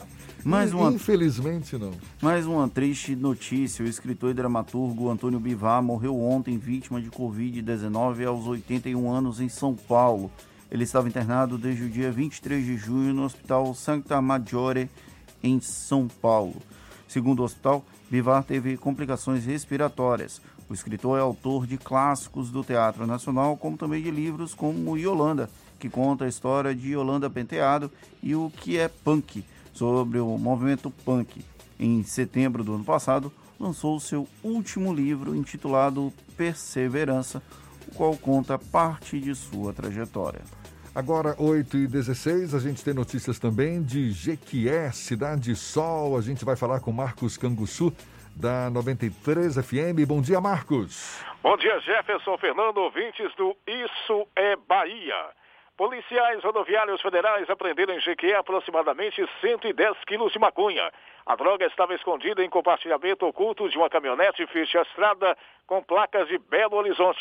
Um homem de 38 anos foi preso em flagrante delito encaminhado juntamente com o veículo e a droga apreendida para a delegacia de polícia. A pena prevista é de 5 a 15 anos de prisão. Uma pessoa foi baleada e encaminhada à unidade de pronto atendimento UPA de Jequié na tarde de ontem. Segundo a Polícia Militar, a vítima estaria trafegando no Curral Novo, onde houve um desentendimento no trânsito com um homem a bordo de uma motocicleta preta que deflagrou um tiro na direção do condutor, atingindo de raspão a cabeça. Um acidente na BR-116, trecho da área urbana do bairro Cidade Nova, em Jequié, provocou revolta em comerciantes e moradores da localidade, que não suportando mais a ineficiência da Via Bahia, detentora da administração da Santos Dumont, recorreu ao uso de cascalhos para tapar os inúmeros buracos.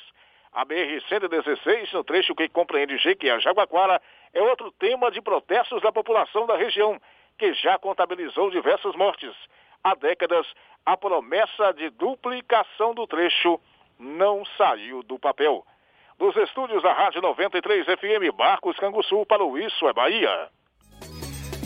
Uma feira de carros clandestina foi fechada ontem na Paralela, perto do Parque de Exposições aqui em Salvador. Segundo a SEDUR, Secretaria Municipal de Desenvolvimento e Urbanismo, mais de 200 veículos se concentravam de forma irregular, reunindo aproximadamente 300 pessoas.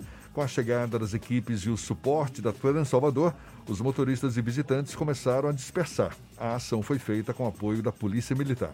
O Corpo de Bombeiros localizou ontem os últimos dois corpos que estavam desaparecidos após embarcação em que viajavam virar no rio Paraguaçu, no Recôncavo Baiano. Segundo o Corpo de Bombeiros, pessoas da comunidade identificaram os corpos encontrados como sendo de Cauã, que tinha 11 anos, e Roque, que tinha 50. O acidente ocorreu na última quarta-feira e outros três corpos haviam sido encontrados no sábado. O acidente envolveu quatro crianças e dois adultos. A embarcação virou no meio do rio e apenas o tio das crianças, Paulo Roberto, conseguiu chegar às margens para pedir ajuda. 8 e 19, temos notícias também do norte da Bahia. A gente vai agora para Paulo Afonso, Zuca, da Cultura FM. Quem fala conosco, bom dia, Zuca. Bom dia, bom dia Jefferson, bom dia Fernando, bom dia a toda a equipe do programa Isso é Bahia, bom dia na nossa região. E a semana possa ser positiva e cheia de vitórias para todos nós. Nós estamos falando aqui da capital da energia elétrica, Paulo Afonso, Cultura 92,7. Olha, a gente tem notícias aqui da nossa região. Neste fim de semana, é, um grave acidente de trânsito aconteceu na BR-110, próximo à cidade de Jeremoabo, envolvendo é, uma moto e uma van.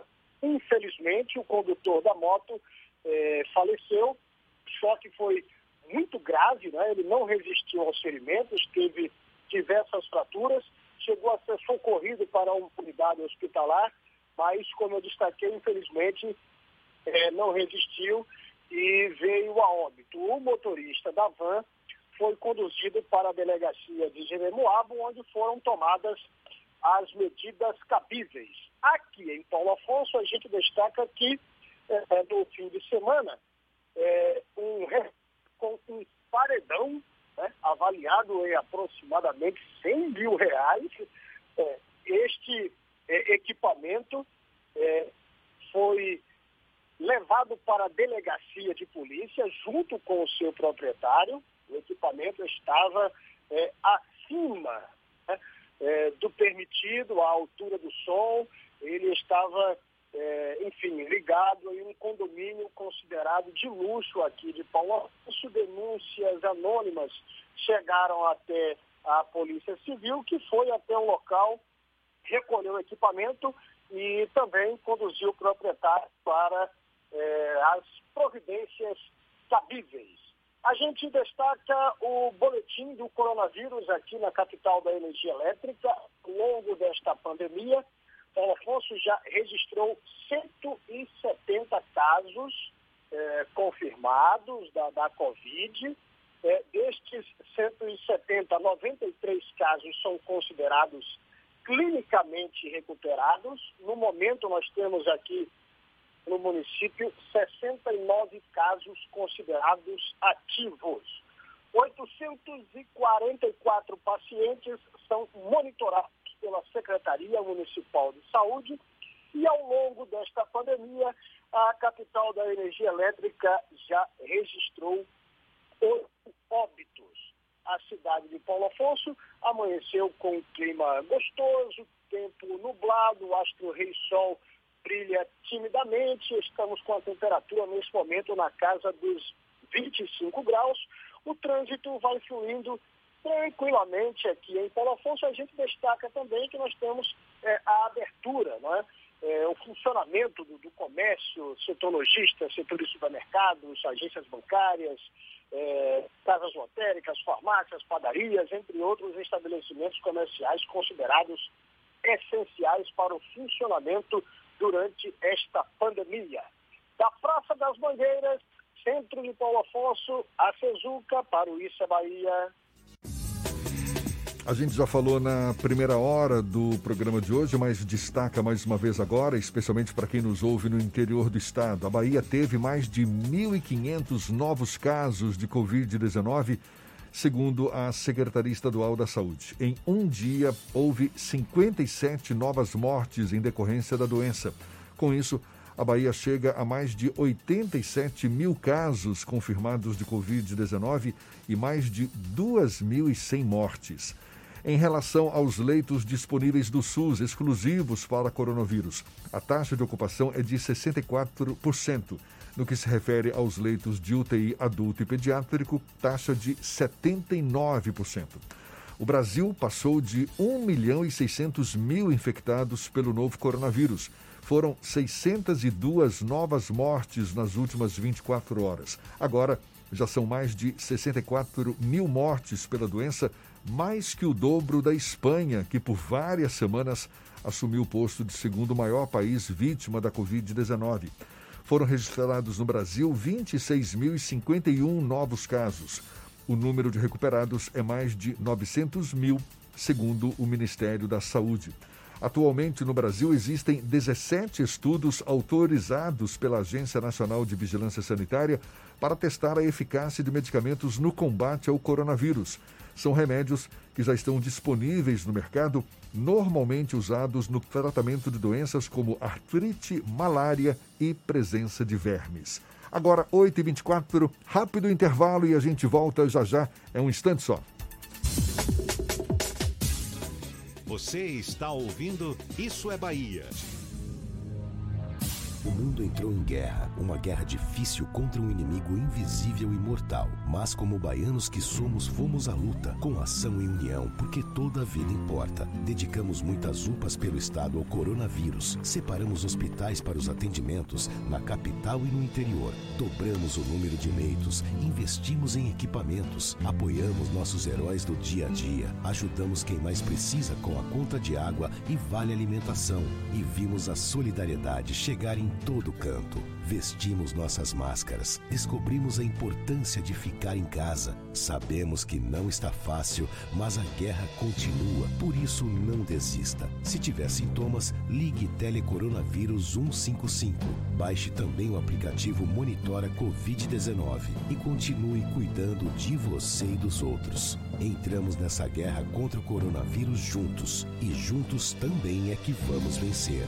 Governo do Estado. Você sabe o que a Assembleia faz? Faz valer os seus direitos. Valorizando uma pauta pró-municípios que garante os recursos das cidades do interior. Além disso, a ALBA debate normas para o transporte complementar, beneficiando quem não é atendido pelo sistema. E atenta ao que acontece no dia a dia, a ALBA cobra ações para preservar a segurança das barragens existentes na Bahia. Porque para a Assembleia, garantir o direito dos baianos é o nosso dever. Assembleia Legislativa da Bahia, fazendo valer.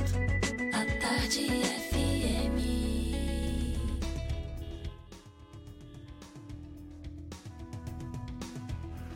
A gente tem agora novas informações com Cláudia Menezes acompanhando o fluxo de veículos na Grande Salvador. Cláudia. Tô de volta, Jefferson, com mais informações e vamos para a CIA Aeroporto, porque segue congestionada no trecho de Jardim das Margaridas nesse momento, isso no sentido Estrada do Coco, o trecho ali mais perto da região do aeroporto, por causa dos reflexos de um protesto na via. Acompanho também a movimentação na BR 324 e no trecho entre Salvador e Simões Filho, a rodovia segue bem mais intensa no sentido capital, com pouco de retenção ali entre Valéria e Águas Claras.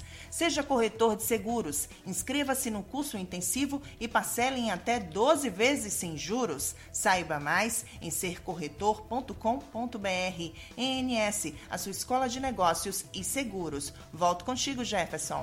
Obrigado, Cláudia. A Tarde FM de carona com quem ouve e gosta.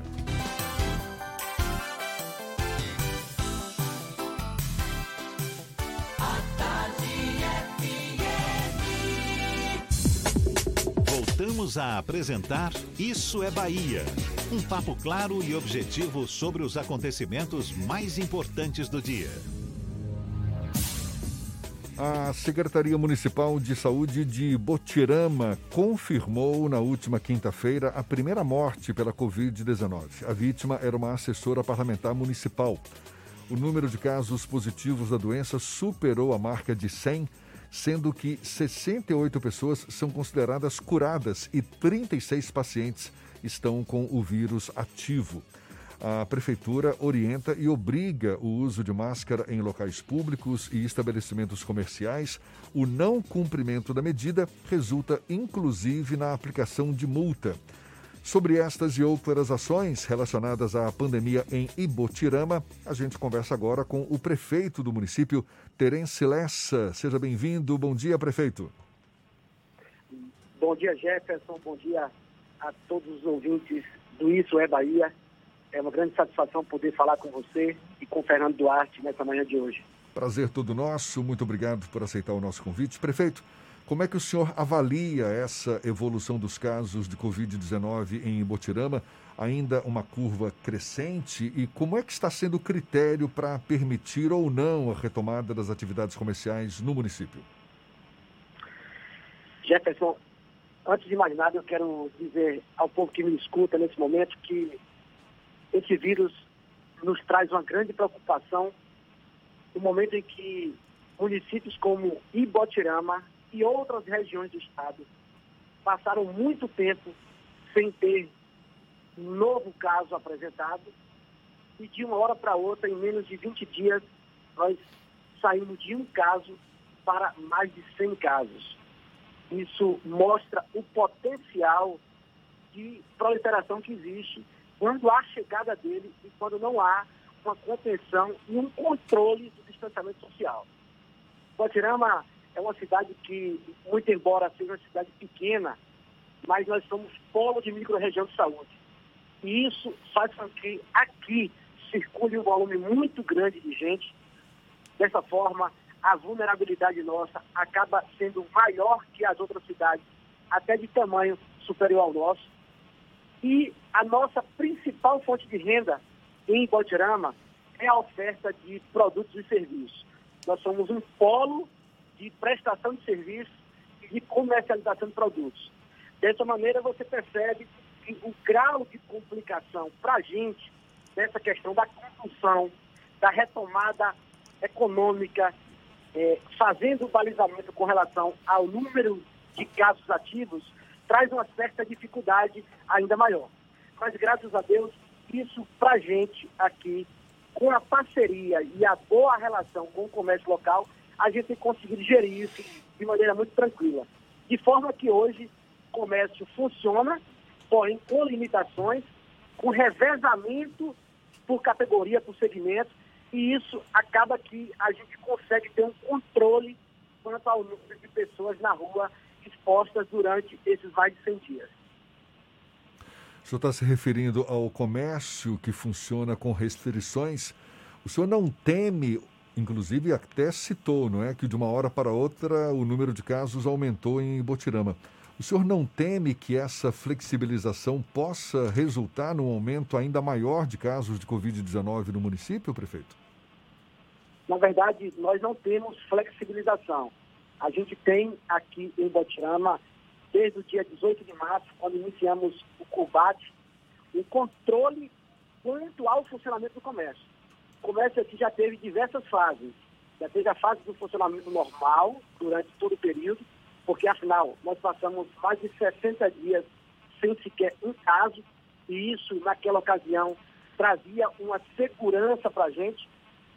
Existia um momento onde a gente teve que fazer um enfrentamento de maneira mais, mais incisiva, inclusive fizemos um lockdown aqui no dia 20 de, de, de junho, quando os casos começaram a, a crescer, e a gente vem gerindo essa abertura e esse fechamento conforme o grau de risco oferecido à sociedade. Hoje, a gente funciona os serviços essenciais apenas até às 19 horas, essenciais, e os serviços outros, que não são os essenciais, há um revezamento. Dessa forma, nós não temos o funcionamento do comércio de maneira normal. Não existe uma flexibilização momentânea. O que existe aqui são é, aberturas e fechamentos de acordo o grau de risco que é oferecido em virtude do número. Então, quando nós não tínhamos nenhum caso, a gente funcionou normal por diversos momentos. Hoje, a realidade é diferente. E a gente caminha para permanecer com o não funcionamento de maneira normal durante algum tempo ainda, enquanto a gente não tiver total controle desse crescimento do vírus. Como você mesmo no início da, da nossa conversa disse, Ibotirama está com 105 casos o que é um número bastante expressivo para uma cidade pequena. Mas, é, aliado a isso, nós temos um, um, trabalho forte no que diz respeito à testagem em massa. Botirama é o primeiro município do interior da Bahia que fez e está fazendo testagem em massa da população, tanto da sede quanto da zona rural. Com essa testagem em massa e a ampliação de profissionais atuando diretamente no combate ao coronavírus, a gente conseguiu e isso é, é, a gente tem mostrado através dos meios de comunicação, fazendo com que essa curva estabilizasse e hoje a gente está com o número de casos crescendo em média de 1 a 2% nos últimos dias, e isso fazendo paralelo ao número de casos recuperados, ou seja, novos casos positivos versus recuperados tem feito com que nós caiamos a curva de casos ativos de maneira bastante substancial. De modo que da semana passada para cá, no final de semana passado para cá, nós reduzimos de, de 75 para 36 o número de casos ativos. E acreditamos que nesse ritmo de trabalho, de mobilização e sensibilidade da sociedade, a gente consiga, nesses próximos dias aí, trazer esse número, se não a zero, muito próximo de zero, e aí a gente voltar para o estágio que nós estávamos há um mês atrás, que era um estágio de estabilidade quanto ao número de casos novos. Prefeito, Isso além das é- medidas é restritivas. tem. Ah, Além das medidas restritivas, a prefeitura estabeleceu uma multa para quem não andar com máscara nas ruas das cidades. Como é que está a fiscalização disso e a população tem aderido a essa medida? a população tem aderido, é, porque, na verdade, grande parte da sociedade botiranense hoje utiliza da máscara. Cabe lembrar também que Botirama foi entregue por parte da prefeitura em 100% das residências. Nós entregamos um kit com máscaras e informativo de utilização quanto à higiene. Portanto, após a distribuição porta em porta em 100% das residências, nós instituímos essa cobrança, essa exigência para que as pessoas utilizassem a máscara, porque difícil ou até uma, um argumento teria para o cidadão não utilizar caso ele tivesse uma situação financeira difícil a ponto de não poder comprar sequer uma máscara. Isso faz com que a gente tenha tranquilidade e segurança quanto à cobrança e à exigência do uso de máscara. Hoje, nós temos uma equipe de vigilância eh, sanitária que, junto com a equipe de fiscalização, atua diretamente e autua, sim, as pessoas que transitam nas ruas eh, sem máscara. Não só nas ruas, como também nos ambientes públicos e privados, que há a exigência por parte da prefeitura. No último final de semana, nós tivemos aí uma notícia que circulou bastante nos meios de comunicação quanto ao veto do presidente da República no que diz respeito à, à não exigência da cobrança de máscaras em tempos religiosos e em estabelecimentos comerciais. Mas aqui em Botirama, a gente atua de maneira diferente. Aqui, a multa existe independente de ser nas vias públicas ou nos estabelecimentos privados, do ponto de vista comercial ou de tempos religiosos. Prefeito, como é que está a infraestrutura de saúde aí em Botirama? Fica perto de uma região Bom Jesus da Lapa, mais para a região oeste, mas como é que tem a questão da infraestrutura de leitos exclusivos para Covid, leitos de UTI, como é que está essa distribuição nessa região? Hoje a gente tem no nosso hospital, vale lembrar que Botirama, como eu disse, é um polo de microrregião de saúde, e nós aqui atendemos obrigatoriamente nove municípios, incluindo Botirama. Então, oito municípios eh, demandam do serviço de saúde do nosso hospital. E a gente criou uma ala exclusiva para o Covid, uma ala com 15 leitos. Essa ala passou durante mais de 60 dias também com muito pouca movimentação. Nos últimos dias, a gente teve a infelicidade de poder eh, presenciar casos de agravamento de quadro. Eh, tivemos o óbito de uma jovem de 33 anos de idade que veio a falecer no hospital do Oeste. Ou seja, aqui nós estamos prontos a atender apenas os casos leves e moderados, uma vez que não temos UTI e o número de respiradores ainda é pequeno. Nós temos 15 leitos, porém com quatro novos respiradores. Estamos agora adquirindo um número de respiradores a mais, com o objetivo que possamos completar os 15 leitos com com respiradores mas para, para a, a gravidade dos casos surgidos na nossa microrregião, o nosso espaço e a ala Covid está pronto, um espaço com qualidade, com equipamento e com estrutura de pessoal pronto para atender toda essa microrregião de mais de 200 mil habitantes. Prefeito, o que, que já tem de definido? As aulas estão suspensas, não é isso? As aulas na rede municipal de Ibotirama, assim como em praticamente toda a Bahia. O que, que já tem de definido em termos de protocolo de comportamento, protocolos sanitários, já imaginando na volta às aulas? E tem havido uma interlocução da Prefeitura de Ibotirama com a Secretaria Estadual da Educação? Jefferson, a gente percebe, percebe naturalmente que os municípios pelo país hoje não tem uma definição quanto à retomada das aulas. Hoje se discute muito, por região, a questão econômica, né? O Oeste se discute, tem um comportamento, o Sul tem outro comportamento, mas quanto à retomada das aulas, o que eu tenho visto é uma unidade diante da realidade em que o país se encontra. E eu não vejo perspectiva de volta às aulas do ponto de vista presencial para esses próximos 30, 60 dias. Não consigo enxergar de maneira nenhuma essa possibilidade. Essa interlocução quanto ao município e à Secretaria de Educação do Estado, existe sim um canal de diálogo aberto com o nosso secretário Jerônimo, mas esse canal não nos traz segurança ou informação de quando nós teremos, dentro de uma precisão, a retomada das aulas.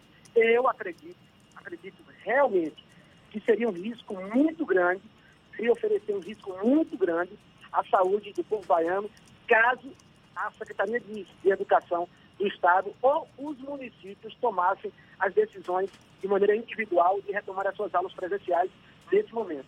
Eu vejo o momento como um momento muito delicado, apesar de que, como eu disse, em Botirama, o número de casos começa a cair, o número de casos ativos também começa a cair, mas a gente percebe que agora é o, é o momento de muita delicadeza quanto o tratamento e a forma de conduzir para que não chegue nos idosos e nas pessoas que têm situações de doenças é, é, crônicas, né? Porque esse é o grande risco. A gente está livre e aqui na região oeste, algumas pessoas até dizem que o, o corona chegou fraco, mas na verdade não é que o corona chegou fraco, é que graças a Deus nós ainda não fomos atingidos pelo corona na, na, no grupo de risco. E esse grupo de risco é o que nos traz preocupação. Aí eu posso dizer que nós passaremos um mau bocado caso comece a chegar na zona rural dos municípios, que geralmente é onde tem uma incidência maior de idosos. Isso traz preocupação e hoje a gente tem essa preocupação não só com os idosos, como também com as crianças e os jovens, porque hoje se discute, discute muito a questão do isolamento intradomiciliar, né? Porque não adianta a gente prender o idoso e adotar um isolamento vertical, pregar isso, quando a gente solta as crianças para bater o baba no, no, no, bairro, e essas crianças estão vulneráveis e voltam para dentro das suas casas abraçar os seus pais e os seus avós.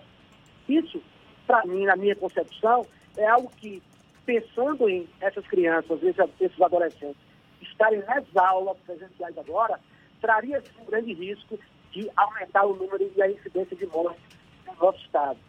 Então, eu não consigo enxergar essa retomada por tão cedo e espero que haja prudência por parte do Estado e por parte de nós, prefeitos, para que a gente não precipite e numa ação de querer dar uma solução e não querer perder o ano letivo, no que diz respeito a aproveitamento, a gente tem que retomar essas aulas fora da época adequada. Prefeito, Durante esse período de pandemia, algumas prefeituras reforçaram as ações sociais. O senhor citou a distribuição de máscaras e kits informativos em 100% do, das residências de Botirama. Além dessa, foi, quais foram as outras iniciativas que a gente pode tratar do ponto de vista social é, realizados pela prefeitura? Fernando, são inúmeras as ações do ponto de vista social, mas eu quero destacar algumas delas que creio que tenham sido destaque é, a nível de Estado, como, por exemplo, o auxílio financeiro aos comerciantes informais. Botirama foi um município que, no início da pandemia, quando nem a capital sequer tinha instituído esse programa, nós lançamos essa ideia e tranquilizamos os comerciantes informais quanto à não permanência deles nas ruas durante a pandemia incentivando para que eles não estivessem nas ruas correndo o risco de participarem de aglomerações. E aí instituímos um auxílio financeiro de 300 reais para esses comerciantes informais, que não fossem beneficiados pelo programa do governo federal. Nós também fomos, fomos o primeiro município do interior da Bahia, até o presente momento, eu desconheço o número expressivo que tenha tomado essa decisão, a suspendermos cobrança de tributos municipais, a exemplo de IPTU, TFS, TFA, dentre outros tributos. Ou seja, lá no mês de março, entendendo a dificuldade que os municípios iriam enfrentar, a gente preferiu antecipar e criar uma condição, atra- através de projeto de lei, pedindo autorização à Câmara para que nós não cobrássemos esse tributo enquanto perdurasse a pandemia. Esse mês de junho seria um mês rotineiramente, nos anos anteriores, seria um mês de arrecadação de IPTU. Junho, julho e agosto.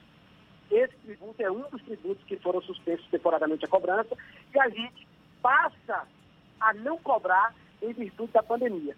Então, essa medida eu considero uma medida de extrema importância, porque não adianta a gente eh, incentivar o isolamento, a gente saber que o comércio enfrenta dificuldades por conta das suas limitações, a gente saber que o povo começa a perder emprego ou até perde seu poder aquisitivo e o município continue a cobrar. Por outro lado, a gente entende também, nós que somos gestores, temos que ter essa clareza. O município não vive sem arrecadação, o município não vive sem a entrada de recursos e a gente precisa se readequar em momentos como esse, que nós não esperávamos viver, eu nunca imaginei que pudesse viver um momento como esse, mas ao tempo eu tenho que me reinventar e buscar estratégia e caminho, planejamento, para que eu possa sobreviver com a minha gestão, sem permitir que os serviços essenciais básicos e até os investimentos continuem a ocorrer em detrimento dessa questão da suspensão do- da cobrança de tributo. Então, essa medida também é uma medida que eu considero extremamente importante que cabe destaque. Em Botirama, nós também, no primeiro momento, eh, anunciamos a entrega de cesta básica para os alunos da rede municipal de ensino.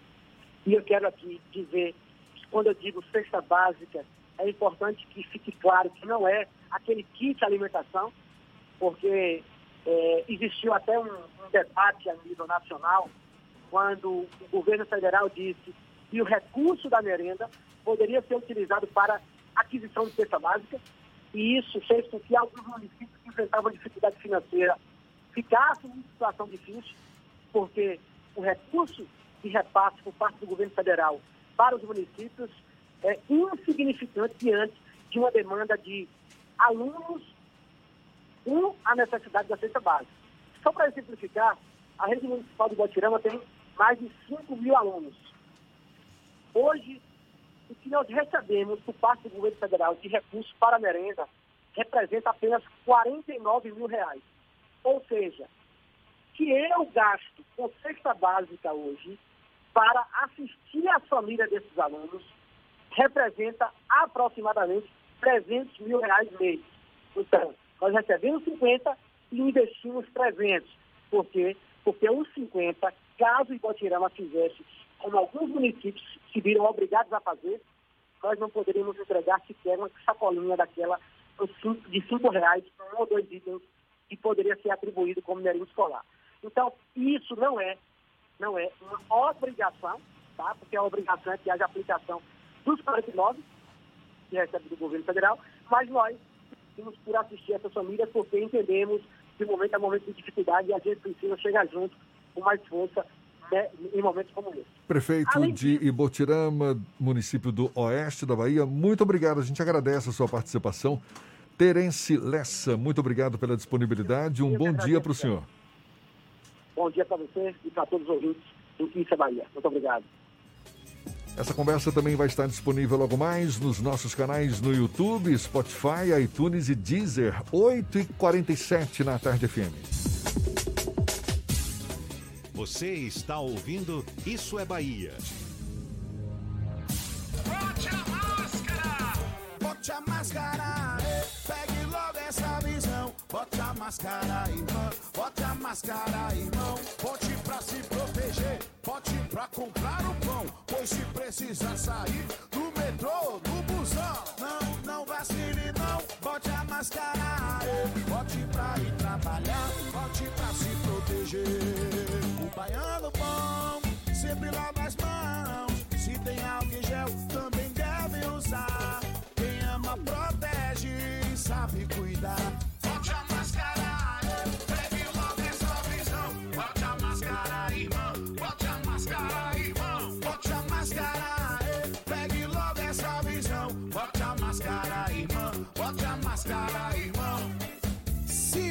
Precisar sair, bote a máscara! É a Bahia contra o coronavírus. Governo do Estado!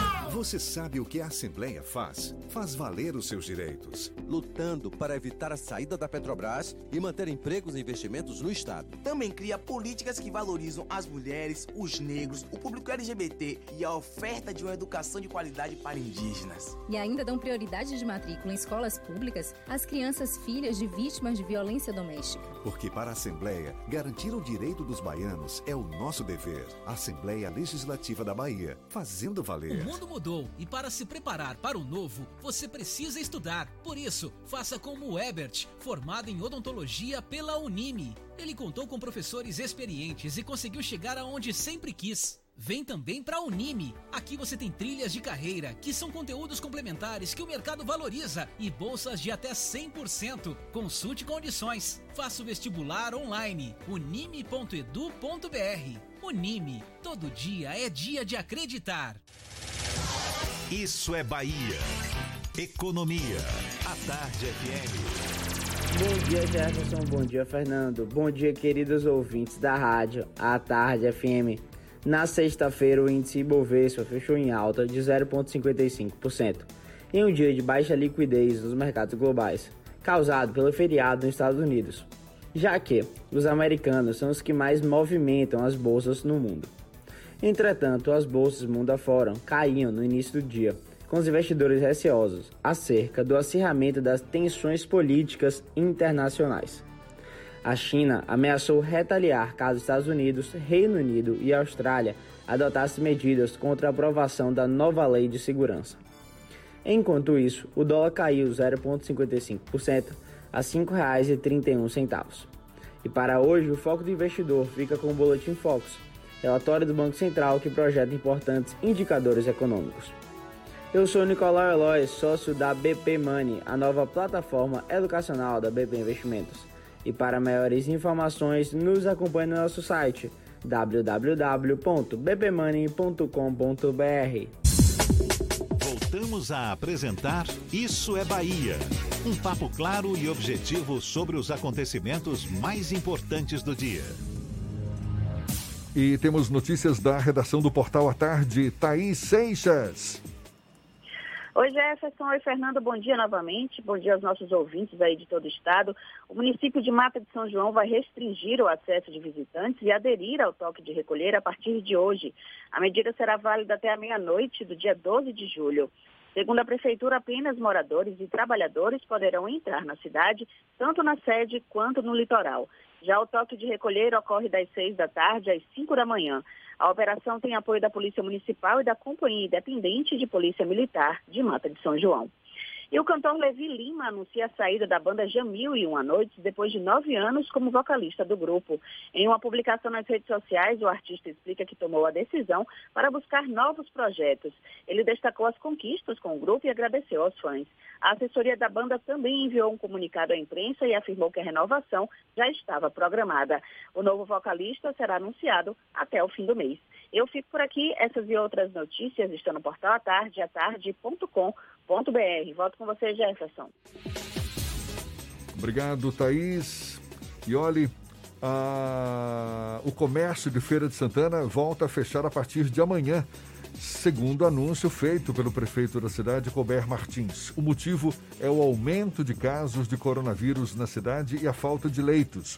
O comércio de Feira de Santana foi reaberto em meados de junho, seguia uma escala para funcionamento, mas por causa dos números vai ser de novo fechado. Em Feira de Santana já foram confirmados mais de 4 mil casos de Covid-19 e quase 70 mortes em decorrência da doença. E a Prefeitura de Araci anunciou no último sábado que a cidade vai entrar em lockdown nesta semana devido ao aumento do número de casos do coronavírus no município todo o comércio vai estar suspenso entre a próxima quarta-feira e o domingo.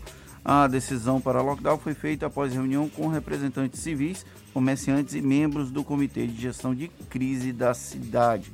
Araci já possui registro de 281 casos confirmados da Covid-19 e nos últimos cinco dias o município teve um aumento de cerca de 4% no número de contaminações segundo o número do último boletim divulgado pela Secretaria Estadual de Saúde. E temos notícias também de Luiz Eduardo Magalhães, extremo oeste da Bahia, J. Alves, da Cidade FM, é quem fala conosco. Bom dia, Jota.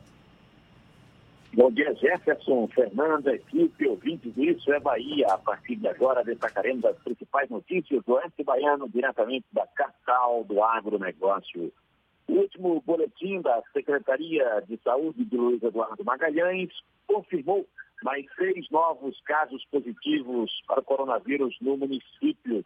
Os casos se referem a três pacientes do gênero masculino entre 26 e 38 anos, três pacientes do gênero feminino entre 25 e 52 anos. Nenhum dos pacientes tem histórico de viagem ou contato com casos positivos. Todos os contatos intradomiciliares permanecem em isolamento domiciliar, monitorados e investigados pelo Serviço de Telemedicina e pela Vigilância Epidemiológica. Até o momento, Luiz Eduardo Magalhães tem 361 casos confirmados da Covid-19 e seis óbitos. 207 pessoas conseguiram se recuperar, 148 estão sendo acompanhados pela Secretaria de Saúde do município de Luiz Eduardo Magalhães. Por aqui encerra minha participação, desejando a todos uma ótima segunda-feira, uma excelente semana. Eu sou o J. Alves, da Rádio Cidade FM de Luiz Eduardo Magalhães, para o Isso é Bahia. O secretário de Educação do Paraná anunciou que não vai assumir o comando do Ministério da Educação, para o qual foi convidado pelo presidente Jair Bolsonaro. A desistência do secretário ocorre após grande repercussão negativa da ala ideológica do governo que desaprovou a escolha do presidente. A pasta do MEC está sem titular desde a saída de Abraham Weintraub no dia 18 de junho. Portanto, Renato Feder desistiu de assumir o Ministério da Educação.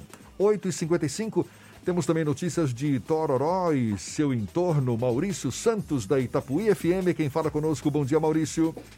Bom dia, Jefferson. Bom dia, Fernando. Bom dia a todos do Isso é Bahia. Bom dia para toda a Bahia. Um ótimo início de semana. E vamos falando aqui da capital da carne de sol, nossa cidade de Itororó, região do Médio Sudoeste. Vamos com notícias da nossa cidade vizinha. Vamos com notícias de Itapetinga.